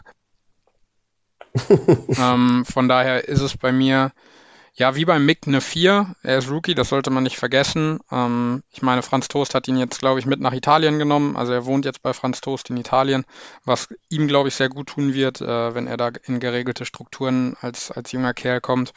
Ähm, und äh, ja, viele Vorgänger haben das ja auch vor ihm schon erfahren. Von daher glaube ich, dass, dass man im nächsten Jahr da auch mehr erwarten kann, wahrscheinlich sogar eher mehr erwarten muss. Ähm, deswegen bin ich wie bei dem, ja, wie bei, wie bei den anderen Rookies, beziehungsweise bei Mick Schumacher dann wie bei einer 4. Ja, also ich finde halt spannend, äh, bei AlphaTauri die Frage, ob der Red Bull-Konzern jetzt, wo die Budgetobergrenze herrscht und man vom, also vom A-Team quasi Ressourcen wegnehmen musste, ob die dann quasi zugunsten von AlphaTauri wandern äh, ab der nächsten Saison. Das fände ich ziemlich spannend. Dann könnte nämlich Pierre Gasly vielleicht auch weiter vorne mitfahren, auch mit Alpha Tauri. Das wäre für mich so ein ja, denkbares Szenario. Ähm, ja, Pierre Gasly ansonsten eine starke Saison gefahren, ähm, wie das schon eigentlich seit äh, seiner Rückkehr äh, zu Toro Rosso damals äh, tut. Im letzten Jahr dann eine Stufe drauf und ich finde diese Stufe die hält er in dieser Saison ganz gut. Ähm, ein, zwei Fehler waren dabei, äh, wie Chris schon sagte, beispielsweise die Sache an Bahrain. Aber nichtsdestotrotz mit Abstand ähm, wahrscheinlich der konstanteste Fahrer mit von der Leistung her. Ähm, absoluter Teamleader und ähm, nur dank ihm steht Alpha Tauri ähm, auf der, auf der Meisterschaftsposition, auf der sie stehen. Deswegen für mich eine 2. Bei Yuki Tsunoda, ja, er ist ein Rookie. Ähm, er hat auch hier und da mal sein Talent gezeigt, ähm, wie beispielsweise im Baku. Aber ähm, was mich bei ihm immer so stört, ist halt A, die, dass er das Auto immer überfährt. Also wir haben das zum Beispiel in Imola gesehen, wo er das Auto in Q1 in die Wand gesetzt hat. Ähm, wir haben das in Spanien gesehen. Ähm, Frankreich auch. Und hm. Frankreich, Frankreich auch, auch, genau. Und ähm, dann ist es halt auch so eine Sache, die mir sehr aufgestoßen ist, als er sich dann in Spanien hingestellt hat nach seinem Fehler oder nachdem das Auto äh, im Rennen dann äh, ja mit einem technischen Defekt äh, abgestellt werden musste und gesagt hat, ähm, dass er nicht glaubt, dass äh, er und Pierre Gasly das gleiche Material zur Verfügung haben und dann das äh, Team indirekt beschuldigt hat oder direkt beschuldigt hat. Das finde ich, das ist als Rookie, äh, der sehr viele Fehler macht, äh, eine Aussage, die man nicht tätigen sollte. Ähm, deswegen, ja, es ist eine 4, auch bei mir, aber ich bin von Tsunoda, muss ich sagen, von allen Fahrern irgendwie mit am meisten enttäuscht. Von der Art und Weise, wie sich seine Saison entwickelt und wie er sich darstellt. Genau. Ja, kann ich auf jeden Fall nachvollziehen. Ja, definitiv. Nächstes Team wäre dann Alpine. Wir haben jetzt ungefähr die Hälfte erreicht. Ähm, sind schon eine Stunde drüber. Ähm, vielleicht kriegen wir es jetzt mal ein bisschen zügiger hin. Ähm, und bei Alpine würde ich sagen, ja, es ist ein bisschen schwierig einzuschätzen. Ähm, klar, das Rennen in Ungarn hat jetzt mal richtig viele Punkte wieder in die Kassen gespült. Ähm, und dadurch ist man dann wieder zumindest mal vor Alpha Tauri. Ähm, aber halt doch schon sehr weit abgeschlagen, auch von McLaren und Ferrari. Vor allem zu Beginn der Saison war Alpine doch noch ganz schön zurück, wie ich fand.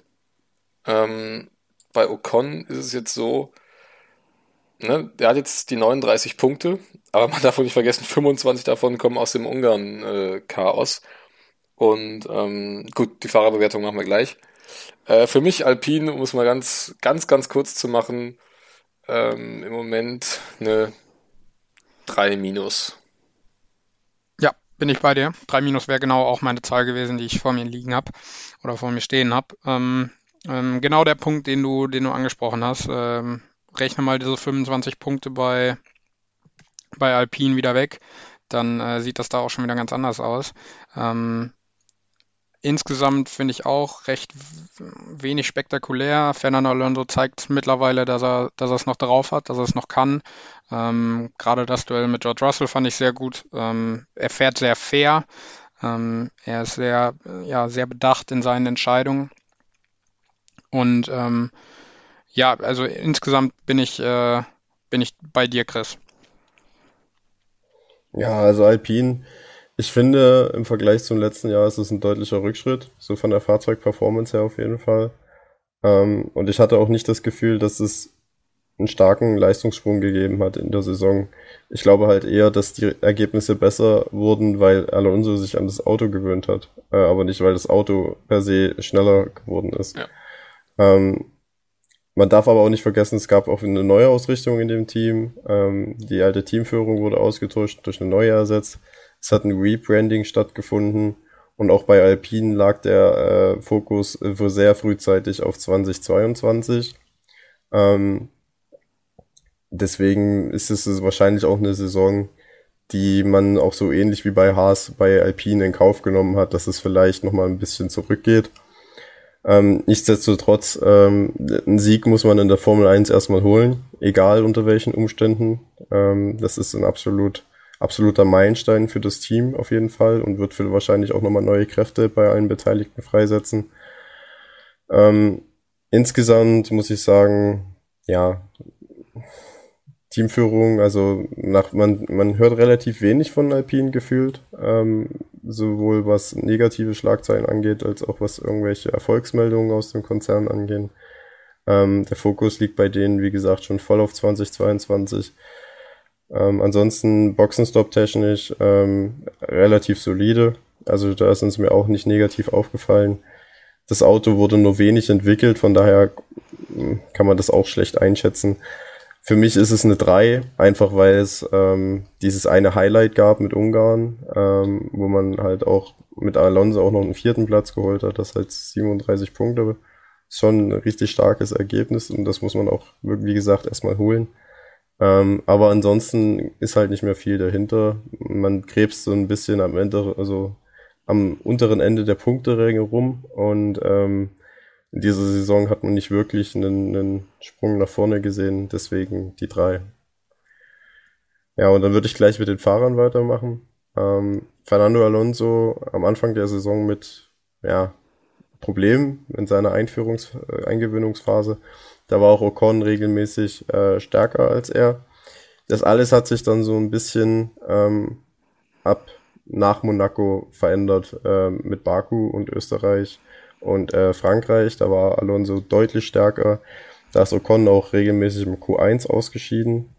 Ähm, jetzt haben wir die, die Wiedererweckung des Ocons halt gesehen, dann erst mit dem Rennen in Silverstone und jetzt natürlich mit dem Grand Prix-Erfolg äh, in Monaco die beiden scheinen sich auch gut zu verstehen. Also es herrscht absolutes Teamplay, ähm, was wahrscheinlich auch nur den Sieg in, ähm, in Ungarn möglich gemacht hat mit äh, Alonso, der da wirklich um sein Leben gekämpft hat, fast im Auto, damit der, der, der Ocon das Rennen gewinnt. Also das fand ich auch sehr beeindruckend.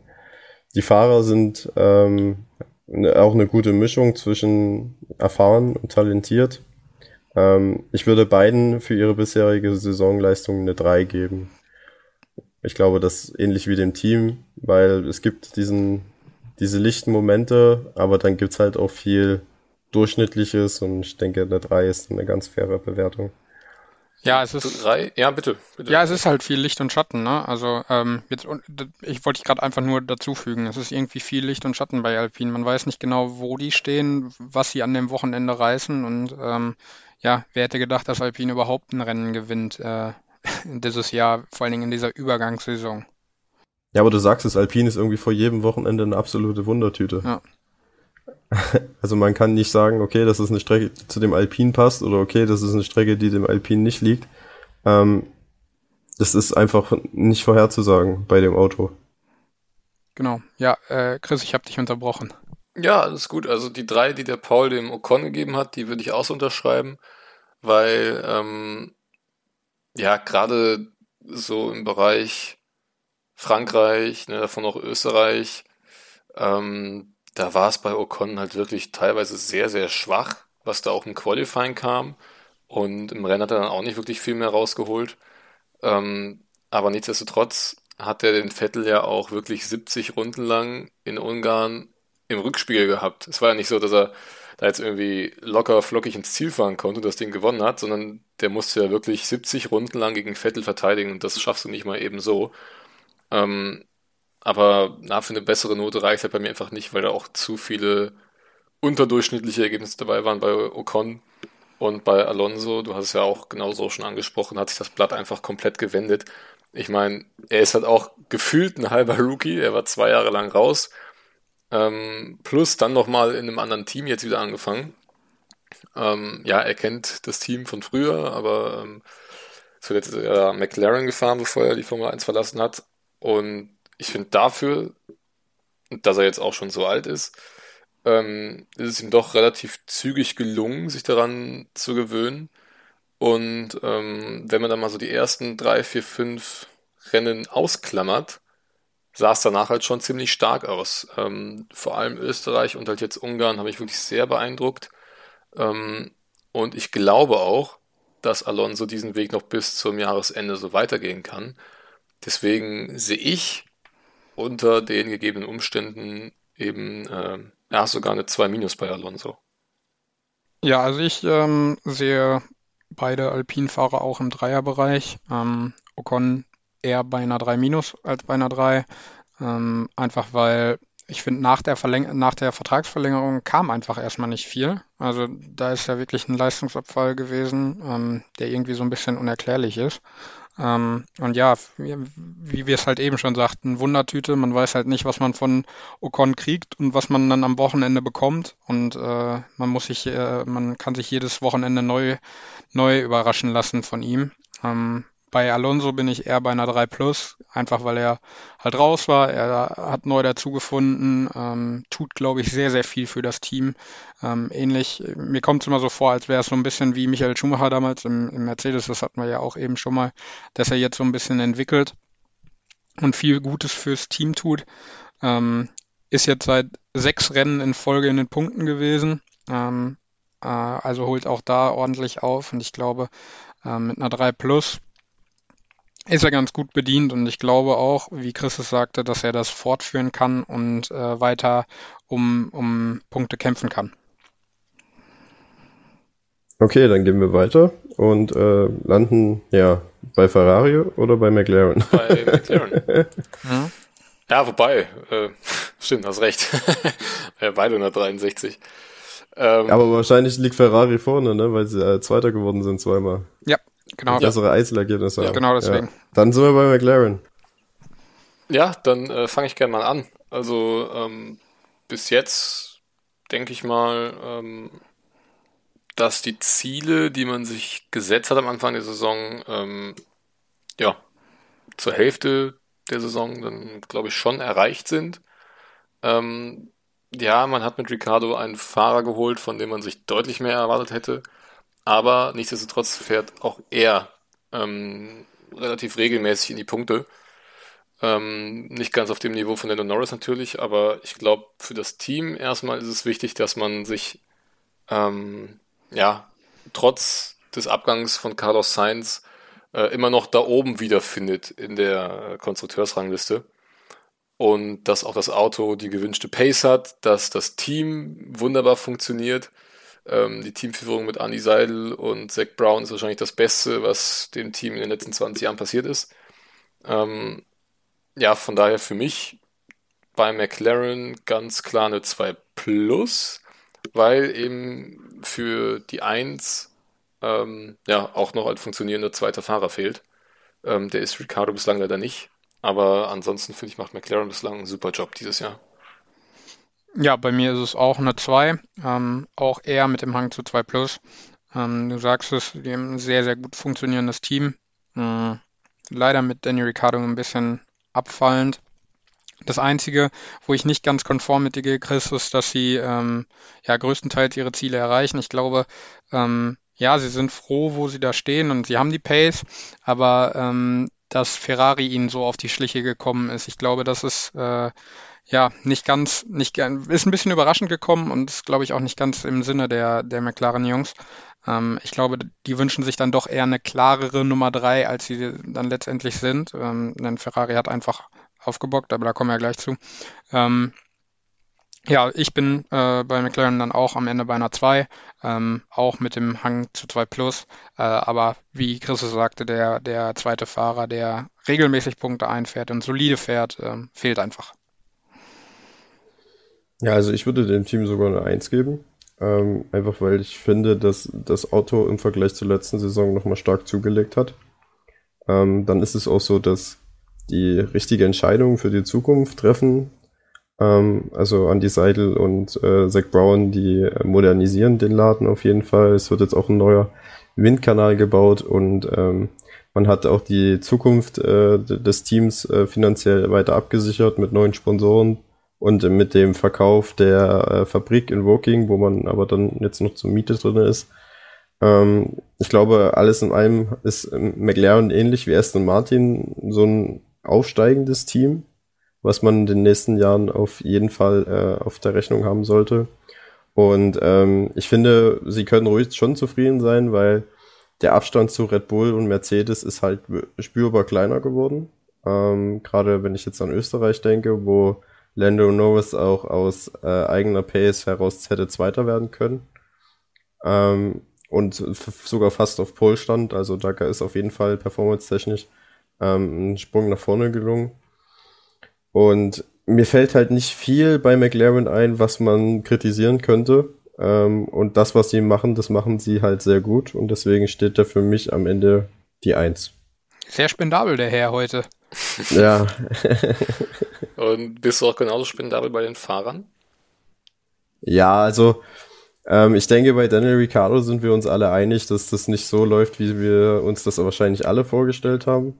Ähm, als siebenfacher Grand Prix-Sieger dann so vorgeführt zu werden, teilweise schon vom jungen Teamkollegen.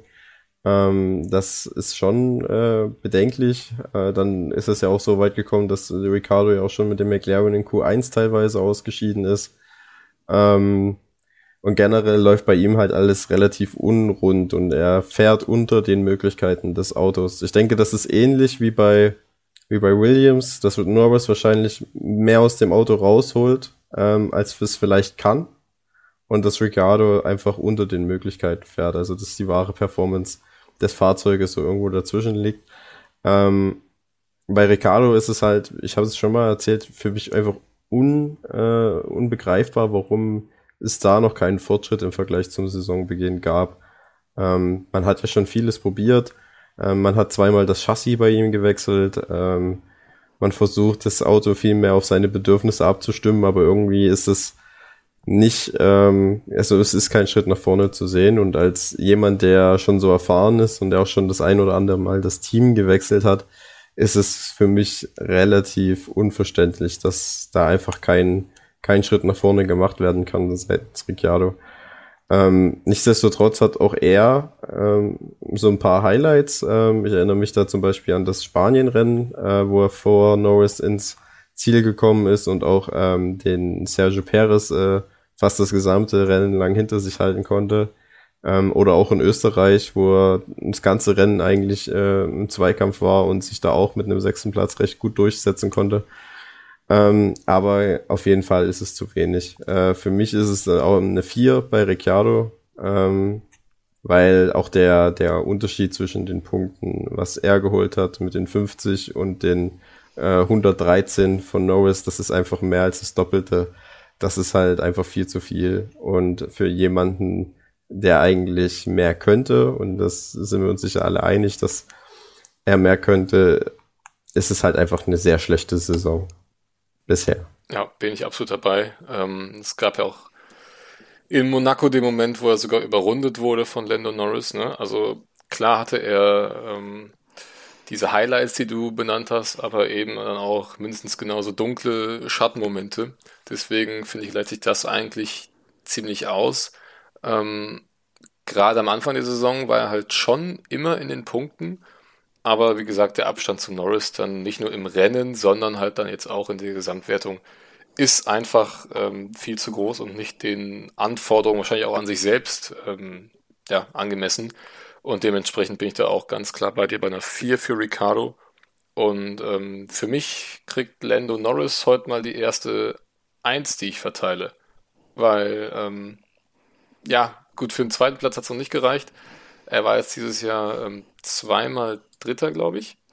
Dreimal. Dreimal Dritter ja. sogar, ja, dreimal. Ähm, ich kann mir vorstellen, dass im Laufe der Saison auf jeden Fall noch ein zweiter Platz dazukommt. Wer weiß, vielleicht, wenn es nun mal ein, äh, ja, ein kleines Chaosrennen gibt, dann geht da vielleicht sogar noch ein bisschen mehr. Ähm, vielleicht äh, noch eine Stufe höher auf dem Podium dann.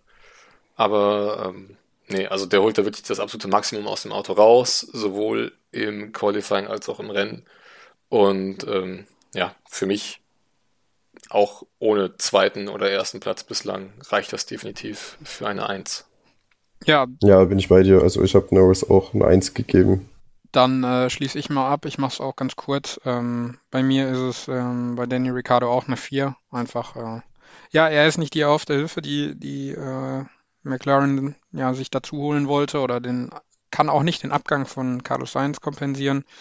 Ähm, ja, bleibt bei einer 4. Ähm, Lando Norris, ich habe mir insgesamt äh, zwei Einsen verteilt. Eine davon äh, bekommt Lando Norris. Äh, ja, jedes Rennen bis auf Ungarn jetzt in die, in die Punkte gefahren, halt unglaublich viel aus dem McLaren raus.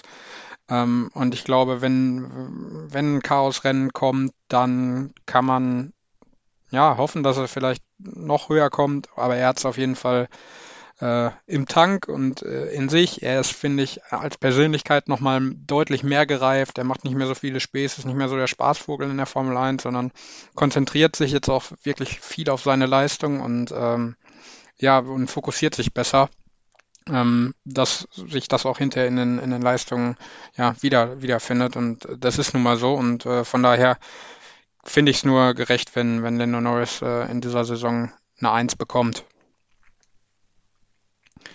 Gut. Sollen wir dann direkt zu wahrscheinlich der Überraschung des Jahres äh, übersteigen zu Ferrari? Ja, sehr gerne. Ja, also äh, für mich absolut die, die Überraschung des Jahres ähm, nach, dem, nach den verkorksten letzten Jahren. Ähm, ja, findet, findet die Scuderia zurück zu alter Stärke. Ähm, ja, finden sich im Aufwind, die Fahrer verstehen sich gut, ähm, haben in jedem Rennen bis auf Frankreich Punkte geholt für das Team. Ähm, das funktioniert gut. Ins Team ist wieder Ruhe eingekehrt. Mattia Binotto hält sich zurück, aber macht irgendwie dann doch einen guten Job. Also irgendwie ähm, das komplette Gegenteil vom letzten Jahr, als dann noch Sebastian Vettel da so ein bisschen mit drin hing. Ähm, von daher würde ich dem Team eine 2 Plus geben, einfach weil, weil ich nicht damit gerechnet habe, ähm, dass sie da oben mitspielen. Dafür, dass sie schon Poles geholt haben, wo ich nicht mitgerechnet habe. Und ähm, ja, dass sie einfach gut arbeiten. Also ich fand es jetzt nicht so verwunderlich, dass Ferrari wieder sich verbessert. Einfach weil das die Performance im letzten Jahr halt maßgeblich darauf zurückzuführen ist, dass der Motor durch die Strafe, die man da bekommen hat, halt so schlecht war. Ähm, und dass der Motor für dieses Jahr deutlich besser sein würde, das war mir schon deutlich klar. Aber ich teile der, die Ansicht von dir, Janik, dass ich nicht gedacht hätte, dass es so weit nach oben geht. Weil das Fahrzeug hat sich ja nicht nur auf der Motorenseite deutlich verbessert, sondern halt auch auf der Chassis-Seite, wie das die äh, Leistung in Monaco zeigt oder auch in Baku.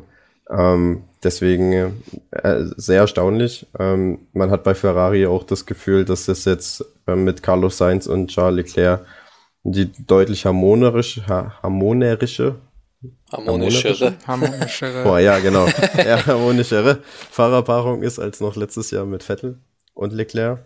Ähm, deswegen ist die Stimmung im Team auch irgendwie gefühlt besser. Also ich erinnere mich da zum Beispiel an Monaco, als Charles Leclerc da auch nach der Podiumsfeier oder nach dem Rennen, an dem er nicht stattfinden, an dem er nicht teilnehmen konnte, bei der Podiumsfeier Carlos Sainz gratuliert hat. Und ja, für mich, ja, mit Williams der Aufsteiger der Saison. Ähm, es gab auch so ein paar unerklärliche Geschichten wie in Frankreich, wo man dann beide Fahrzeuge aus den Top 10 herausgefallen sind. Ähm, aber ich finde, da hat man auch gut reagiert und man sammelt jetzt in den letzten Rennen sehr stark gute Punkte.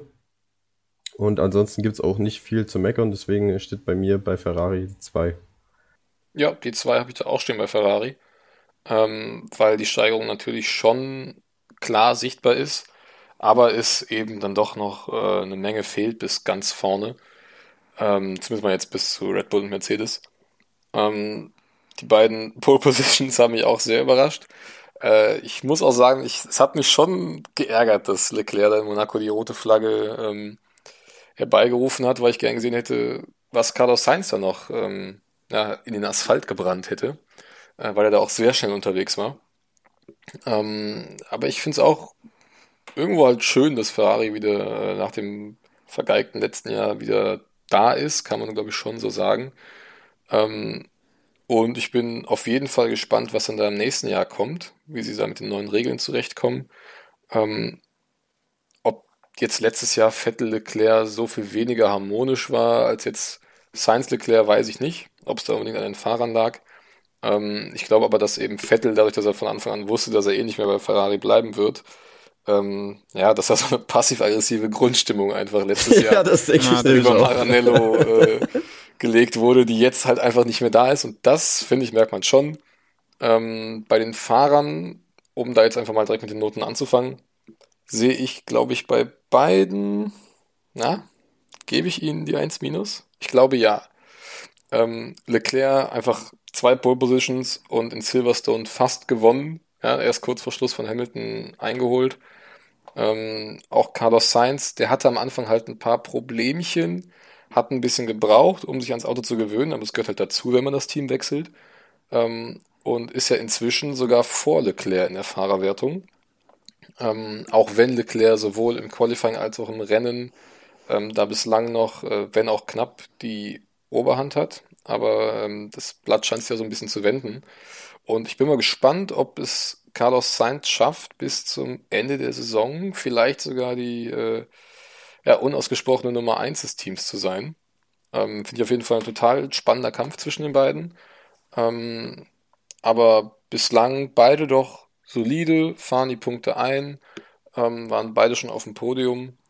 Und äh, ja, deswegen für mich beide mit einer 1 Ja, ähm, ich schließe mich dann einfach mal an. Ich hatte eben gesagt, ich habe äh, zwei Einsen notiert. Äh, die zweite geht für Carlos Sainz, denn ähm, ich finde, was, was er da leistet äh, im Ferrari ist schon sehr bemerkenswert, gerade wenn man bedenkt, dass er aus einem Jahr von McLaren kommt, was zwar auch gut war, aber ähm, dass er das im, im Ferrari dann doch so fix umsetzen kann, auch wenn mit anfänglichen Schwierigkeiten. Ähm, das hätte ich so für mich nicht erwartet und auch irgendwie nicht vermutet, vor allem, dass er jetzt zur Halbzeit vor Charles Leclerc steht, ähm, den ich mit einer 2 Plus bewerten würde. Ähm, aber dass, dass, dass, da, dass die beiden Fahrer so eng zusammen sind, das hätte ich erstens nicht erwartet. Und ähm, wie gesagt, dass Carlos Sainz einfach ähm, ja doch deutlich Paroli bieten kann, ähm, dem Charles Leclerc, der das Auto kennt. Ähm, ja, finde ich, finde ich erstaunlich. Ähm, Charles Leclerc, Chris sagte schon, zwei Pole Positions. Wer weiß, was in, in Monaco passiert wäre. Vielleicht könnte man eine streichen und hätte Carlos Sainz die geben können. Man, man weiß es nicht. Ähm, aber auf jeden Fall ein sehr, sehr interessantes Fahrerdu, was, glaube ich, in den nächsten Jahren sehr, sehr viel Spaß machen kann. Und ähm, wenn Ferrari sich weiter so bedeckt hält und einfach arbeitet und, und Ergebnisse einfährt, ich glaube, dann kann, kann man irgendwann auch zu alter Stärke zurückgewinnen äh, und ein Wörtchen vielleicht Richtung Weltmeisterschaft mitsprechen. Ja, also ich teile eure Meinung fast äh, komplett. Ähm, nur bei den Noten habe ich bei beiden eine 2 stehen. Ähm, einfach weil es gab viele lichte Momente, da gebe ich euch, stimme ich euch zu, aber es gab halt auch bei beiden einige Fehler. Also ich finde, dass zum Beispiel ähm, beide nicht die Konstanz eines Norris oder eines Russells äh, gezeigt haben, denen ich halt beide eine Eins gegeben habe. Ähm, bei Leclerc ist es zum einen die Sache in Monaco mit dem Unfall, wo er wahrscheinlich einen sicheren Sieg für Ferrari weggeworfen hat durch seinen Crash. Bei Carlos Sainz fällt mir spontan Ungarn ein und, und äh, auch Baku. Mhm. Imola. Genau. Ähm, also es gab schon ein paar Sachen bei beiden. Ähm, nichtsdestotrotz äh, teile ich eure Einschätzung, dass die beiden für Ferrari wahrscheinlich ein super Fahrerduo sind. Ein, auch eines der ausgeglichensten Fahrerduos. Äh, wahrscheinlich, nee, es ist das ausgeglichenste Fahrerduo ähm, im Fahrerfeld. Und deswegen beide eine 2. Ich finde, sie sind beide auf einem sehr ähnlichen Niveau. Sie pushen sich beide gegenseitig, sind aber trotzdem von ihrer Stimmung her nicht gegeneinander, sondern versuchen beide das Team voranzubringen. Und das finde ich sehr gut. Und ich glaube, dass Ferrari äh, wirklich mit die eine gute Entscheidung für das Team Ferrari. Es war das Vettel gegen Sainz auszutauschen, muss ich wirklich sagen. Ähm, als Vettel-Fan. Deswegen eine 2 für beide und sind alle mit zufrieden. Und dann kommen wir jetzt zum Red Bull Team. Ähm, ich würde da auch gleich mal anfangen. Ähm, für mich sehr überraschend, dass die so stark sind. Ähm, man hat sechs Siege geholt, steht in der Konstrukteurswertung trotzdem nur in Anführungszeichen äh, hinter Mercedes. Ähm, trotzdem, ja, hat man sowohl was das Auto angeht, als auch was den Motor zulegt, äh, angeht, deutlich zu Mercedes aufgeschlossen und ist jetzt äh, zumindest auf einem Niveau mit ihnen. Ähm, und man hat, ich sag mal, bis auf Monaco, äh, bis auf Monaco, bis auf Spanien, wo es eine strategische Fehlentscheidung war, Verstappen nicht auch reinzuholen, keinen strategischen Fehler gemacht. Ähm, was die Außendarstellung geht, ist das für mich so ein bisschen wie bei Aston Martin. Also man zeigt immer erstmal auf äh, den Finger auf andere und übertreibt halt auch, ne, gerade wenn ich so an die Geschichten äh, von Silverstone denke oder dann ähm, auch diese Geschichte mit den, mit den äh, Heckflügeln und den Frontflügeln da bei Mercedes und Red Bull, ähm, die sich da gegenseitig äh, angeschwärzt haben. Ähm, das alles gehört wahrscheinlich zu einem WM-Kampf dazu. Ähm, nichtsdestotrotz hat es das Team nicht gerade sympathisch gemacht in meinen Augen. Ähm, aber ich finde das, das Positive, wie sich die Fahrzeugentwicklung angeht und das auch mit Perez ähm, ein besserer zweiter Fahrer dazugekommen ist, ähm, würde ich sagen, dass ich dem Red Bull-Team eine 2 geben würde. Ja, also ich sehe sogar noch einen Ticken besser. Ich gebe Red Bull die 1 Minus. Ähm, das Minus liegt auch, genau wie du gesagt hast, halt an dieser, ja, ich will nicht sagen Karen-Mentalität von Christian Horner, aber äh, so in die Richtung geht es halt schon. Ähm, also um kurz da einzuwerfen, ja, ich finde da sogar ähm, ähm, Dr. Marco finde ich da federführend, weil der ist ja grundsätzlich gegen alles, ja, was Mercedes ist. Also da, ich meine, Christian Horner ist schon so eine Sache für sich, auch mit dem Entschuldigen da jetzt, was da war. Ähm, aber was, was sich der Dr. Marco da teilweise leistet, Junge, Junge, Junge, also. ja, das ist echt so. Ja, stimmt schon. Ähm, aber jetzt so auf die rein sportliche Entwicklung des Teams in den vergangenen ähm, ja, zehn Monaten, ähm, finde ich es doch schon äh, sehr bemerkenswert, wie da die Lücke zu Mercedes äh, mal eben geschlossen wurde. Und wenn man mal überlegt, wenn Verstappen nicht äh, rausgeflogen wäre in Silverstone oder in Aserbaidschan, wo er auch in Führung lag, äh, dann hätte Red Bull auch noch deutlich mehr Punkte auf dem Konto. Ähm, und dann würde Mercedes jetzt auch nicht in der Konstrukteurswertung führen. Ähm, von daher, also Red Bull für mich, ähm, ja, was so die, den Performance-Sprung angeht oder halt einfach, um es besser auszudrücken, die Lücke, die man eben geschlossen hat zu Mercedes, ähm, reicht es auf jeden Fall für eine 1-. Ja, dann ähm, bei mir äh, reicht es nur in Anführungsstrichen zu einer 2 Plus, obwohl ich das als bestes Team äh, des, des Jahres ansehe, Red Bull. Die haben, glaube ich, sehr, sehr gute Arbeit geleistet und äh, ja, wie du sagst, wie du sagtest, die, die Lücke geschlossen zu Mercedes. Ähm, aber irgendwie, ja, natürlich kommt das mit, so, mit der Außendarstellung dazu, was ich, was ich denen wirklich übel nehme, weil, weil es, finde ich, nicht sportlich ist und äh, ja, diese, diese Mentalität gefällt mir, gefällt mir da nicht. Ähm, auf der anderen Seite muss man natürlich das Sportliche sehen, wo sie viel richtig machen, aber irgendwie dann ja doch Pech haben, muss man ja auch sagen. Also ähm, viel, viel falsch machen sie nicht. Aber irgendwie glaube ich, ist der, ist der liebe Gott oder wer auch immer äh, da nicht, äh, nicht mit ihnen so ein bisschen, so dass denen immer wieder was passiert, was, was Mercedes dann irgendwie dann doch wieder nicht passiert, so dass, dass Mercedes am Ende vorne steht. Daher nur eine 2 Plus, äh, wobei es eigentlich ja nur in den Ergebnissen, die, die dann Mercedes den Red Bulls versaut hat, äh, nach oben geht. Äh, um die Fahrer direkt anzuschließen, das mache ich direkt dabei. Ähm, bei Jaco Perez ist es für mich eine, eine 3 Plus. Ähm, am Anfang haben wir ja auch oft im Podcast gesagt, ja, da muss mehr kommen, da muss mehr kommen, jetzt kommt mehr. Ähm, ob es, ob es letztendlich auf Dauer gesehen die Alternative ist zu Max Verstappen, wird sich, denke ich, jetzt im, im, in der Rückserie oder in der, in der zweiten Halbzeit sehen.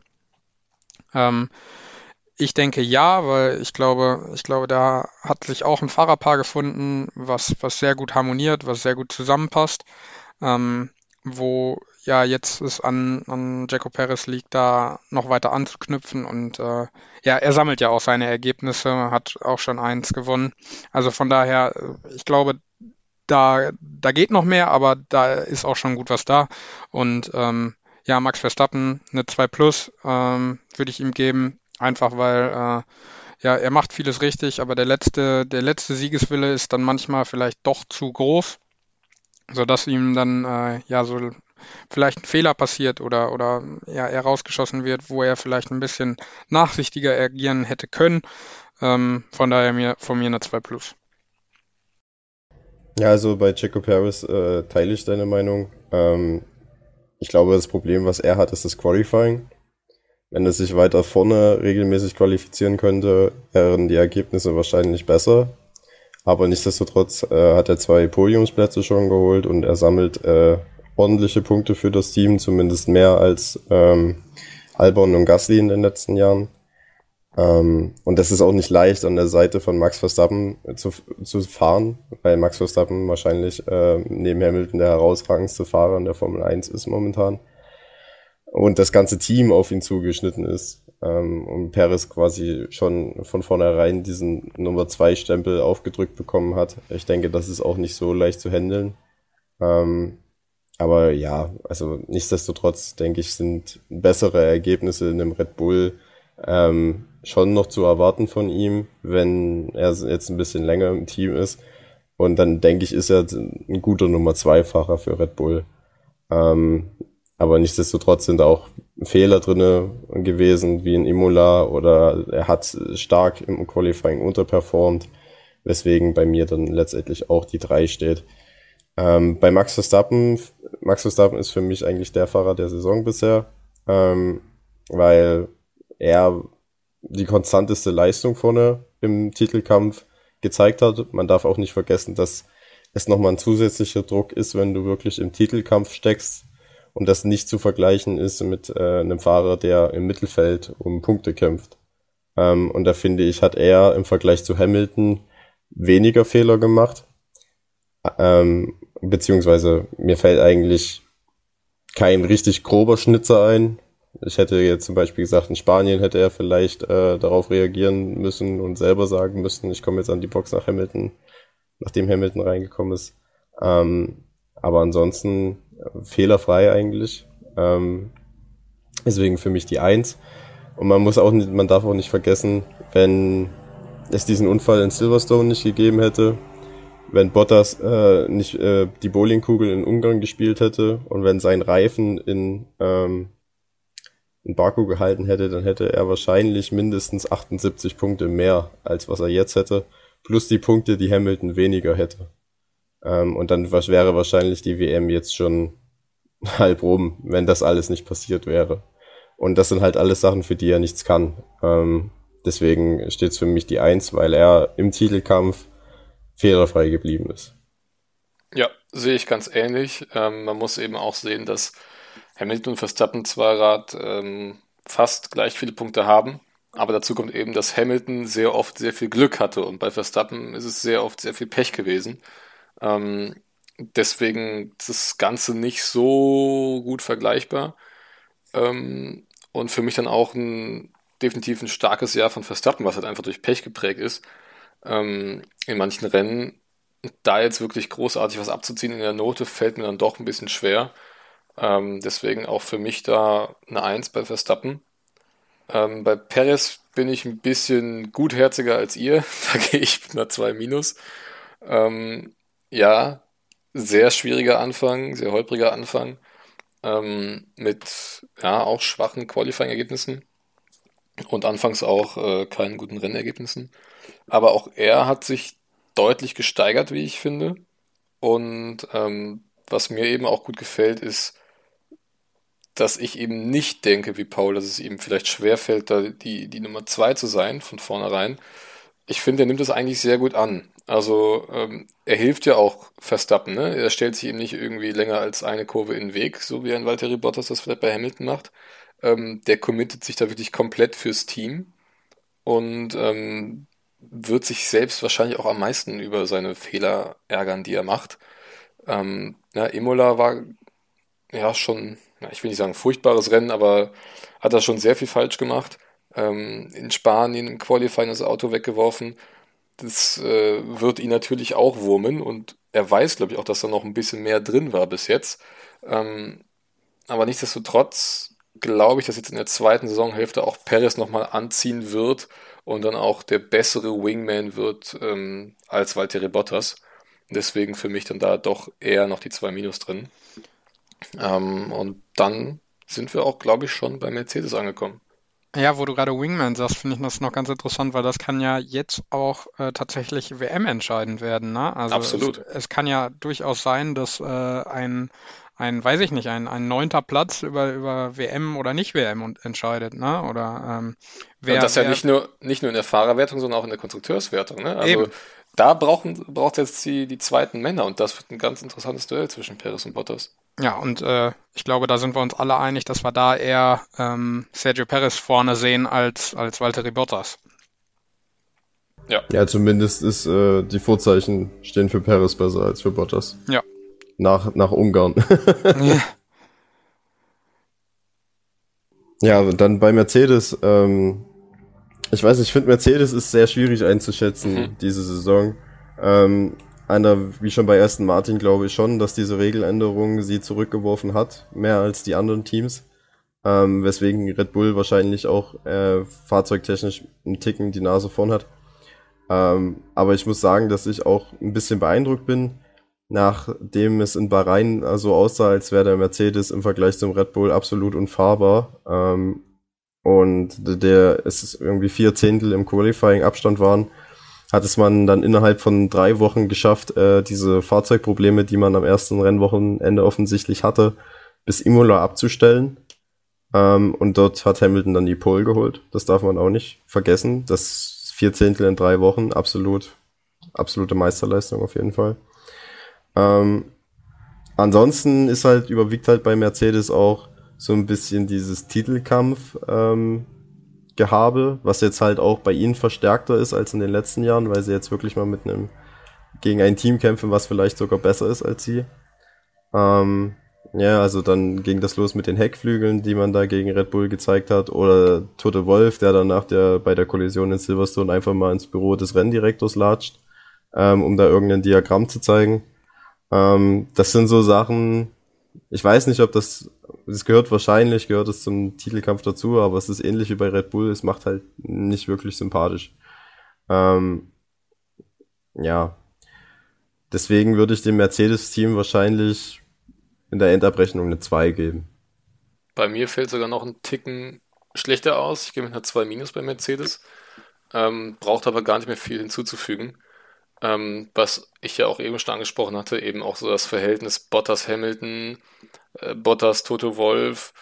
Das wirkt alles irgendwie nicht mehr so passend wie in den äh, letzten zwei, drei, vier Jahren, wo Mercedes ja wirklich äh, alles dominiert hat.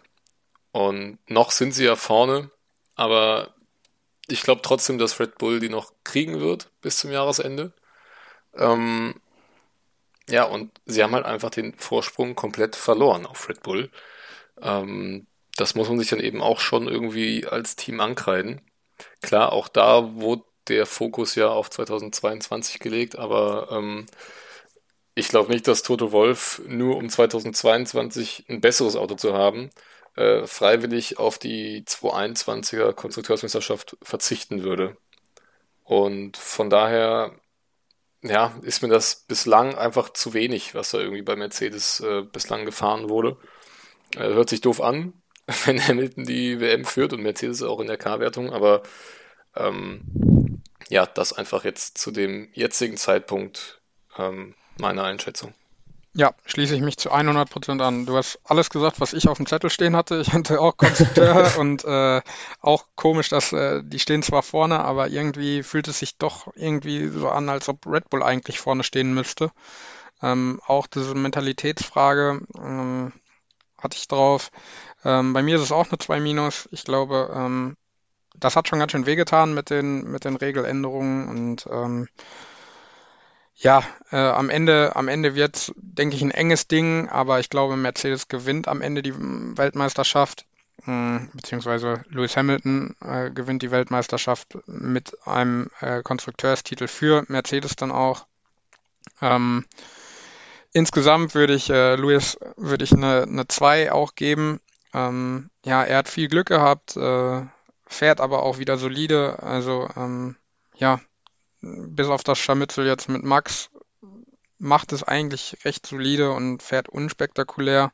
Ähm, bei Bottas bin ich dann eher bei einer 3 minus bis sogar einer 4, ähm, denn ich denke, dass er einfach, ja, das ist, äh, ich glaube, die, die Ehe ist vorbei. Äh, das, es, es, passt nicht mehr, es ist zu viel Trubel, es ist zu viel gesagt worden, es ist zu viel passiert, es ist jetzt schon zu viel passiert, um ähm, da irgendwie äh, ja rosig rauszukommen. Also ich glaube, ähm, beide Seiten sind froh, wenn es, wenn es dann irgendwann endet. Und äh, ich denke, dass es äh, kurz vor Weihnachten enden wird mit dem Ende der Saison mit Valtteri Bottas und ähm, Mercedes. Was hattest du jetzt bei Luis nochmal für eine Note? Eine 2. Eine 2. Ja, ähm, also ich finde erstaunlich, bei, wenn wir jetzt auf Hamilton gehen, ähm, bei Bottas unterschreibe ich alles, was du gesagt hast, Janik. Ähm, bei mir ist es auch eine 4 bei Bottas. Bei Hamilton finde ich erstaunlich, dass es so ein untypisches Hamilton-Jahr war bisher. Ähm, bei Hamilton waren seinen WM-Triumphen bisher, war er immer nahezu fehlerfrei und makellos.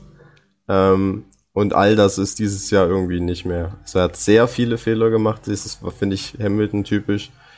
Also das ist nicht sehr Hamilton-typisch, ne? Der Ausritt in Imola, wo er Glück hatte, dass äh, es dann die rote Flagge gab, weil sonst wäre er überrundet gewesen, hätte keine Punkte geholt. Ähm, wir hatten die Sache im Baku mit dem Verbremser. Wir hatten Monaco, was ein absolut unterirdisches Wochenende äh, für seine Verhältnisse war. Und wir hatten halt jetzt auch die Sache in Silverstone, wo der die Schuld wahrscheinlich eher bei Hamilton liegt als bei Verstappen. Ähm, und dann halt auch noch die Sache, dass er sich dann nach dem Rennen hinstellt und sagt, ich muss mich für gar nichts entschuldigen. Äh, und so dann auch so ein bisschen, ja, charakterliches Schwein war in dem Sinne, mit Anführungszeichen. Ähm, deswegen finde ich, ist es für Hamilton ein eher schlechtes Jahr. Er hatte seine, seine herausragenden Momente, die er immer hatte. Also Bahrain fand ich äh, absolut stark, dass er da äh, noch den Sieg geholt hat. Äh, Spanien war mega dominant. Ähm, und auch wie er sich in Ungarn durchs Feld gearbeitet hat, das war auch eine absolute Meisterleistung. Aber ich muss sagen, für den Hamilton, den ich aus den Jahren 2017 bis 2020 kenne, ähm, ist es schon eine Verschlechterung in diesem Jahr. Ähm, er ist immer noch wahrscheinlich mit Verstappen der beste Fahrer im Feld. Das will ich gar nicht bestreiten, aber ich finde, es ist nicht mehr diese Souveränität da wie in den vergangenen Jahren. Und auch aufgrund dessen würde ich ihm sogar eine 3 geben. Ähm, ich möchte kurz dazu anschließen. Ähm, ich finde aber, dass äh, du das schwierig vergleichen kannst, denn ähm, jetzt hat Lewis Hamilton das erste Mal seit ein paar Jahren wirklich wieder einen richtigen Konkurrenten um die Weltmeisterschaft, wo es Auge um Auge ist. Und ich finde es eigentlich ganz interessant, dann so einen Lewis Hamilton zu sehen, der, der wirklich die absolute, die Siegesgier in sich weckt und, und die auch zeigt und äh, vielleicht dann auch mal ja den äh, ja das Arschloch in, in Anführungsstrichen ist, ähm, aber letztendlich gewinnt. Und am Ende fragt dann keiner mehr nach, ob, äh, ob er dann in, in, in Silverstone ähm, den Max Verstappen abgeschossen hat oder nicht. Wenn er Weltmeister ist, ist er Weltmeister. Und, ja, das stimmt schon. Und, aber ich finde halt, er ist nicht mehr so, so perfekt möchte ich fast sagen, wie in den letzten Jahren. Ja, das stimmt, aber ich glaube auch, weil, weil der Druck größer ist. Also weil der Druck größer ist und weil er, glaube ich, auch nicht mehr so die Kür fahren kann, sondern auch mal halt dreckig sein muss. Ähm, bei deiner Begründung, Paul, bin ich absolut bei dir. Ähm, und ich würde halt auch sagen, wenn Hamilton es am Ende holt, dann ist es wahrscheinlich von seinen acht Weltmeisterschaften die unverdienteste, zumindest von dem, was wir bis jetzt gesehen haben. Ähm, aber nichtsdestotrotz hat er halt momentan die meisten Punkte auf dem Konto. Und da wäre mir dann wieder eine 3 ein bisschen zu hart in der Bewertung. Ähm, klar macht er Fehler, aber das ist ja auch gesagt, er hat trotzdem wieder ähm, oft genug seine Klasse bewiesen. Ähm, auch, dass er da die 10 Sekunden Strafe in Silverstone wieder rausgefahren hat. Ne? Äh, logisch, er hat das schnellste Auto im Feld. Ähm, und dadurch wird ihm natürlich auch einiges etwas leichter gemacht, aber ähm, nichtsdestotrotz musst du dann halt auch mit dem Auto dann erstmal wieder so oft nach vorne fahren. Und deswegen bin ich da zumindest noch bei einer 2 minus. Ähm, zu Bottas habt ihr alles gesagt. Da gehe ich bei einer 3 minus mit. Und damit wären wir, glaube ich, schon durch. Schon. Schon. wir haben fast die Zwei-Stunden-Grenze erreicht. Ja. Gut, äh, ich hoffe, also ich bin jetzt einfach mal so frei, das Wort zu ergreifen. Ich hoffe, euch hat die Folge gefallen. Ähm, jetzt am Wochenende steht der Belgien Grand Prix an, an dem ich auch live dabei sein werde. Und ähm, wir werden euch mit hoffentlich coolen Sachen auf Instagram versorgen. Also checkt das dann auf jeden Fall ab an dem Wochenende. Ähm, ansonsten geht's nächste Woche Dienstag mit der neuen Folge Checkered Flag weiter, mit der Besprechung des Belgien Grand Prix. Und ähm, ich bedanke mich vielmals bei euch fürs Zuhören und äh, wünsche euch ein schönes Rennwochenende. Und mir selber natürlich auch. bis nächste Woche. Macht's gut, Jungs. Jo, bis nächste Woche. Ciao, ciao.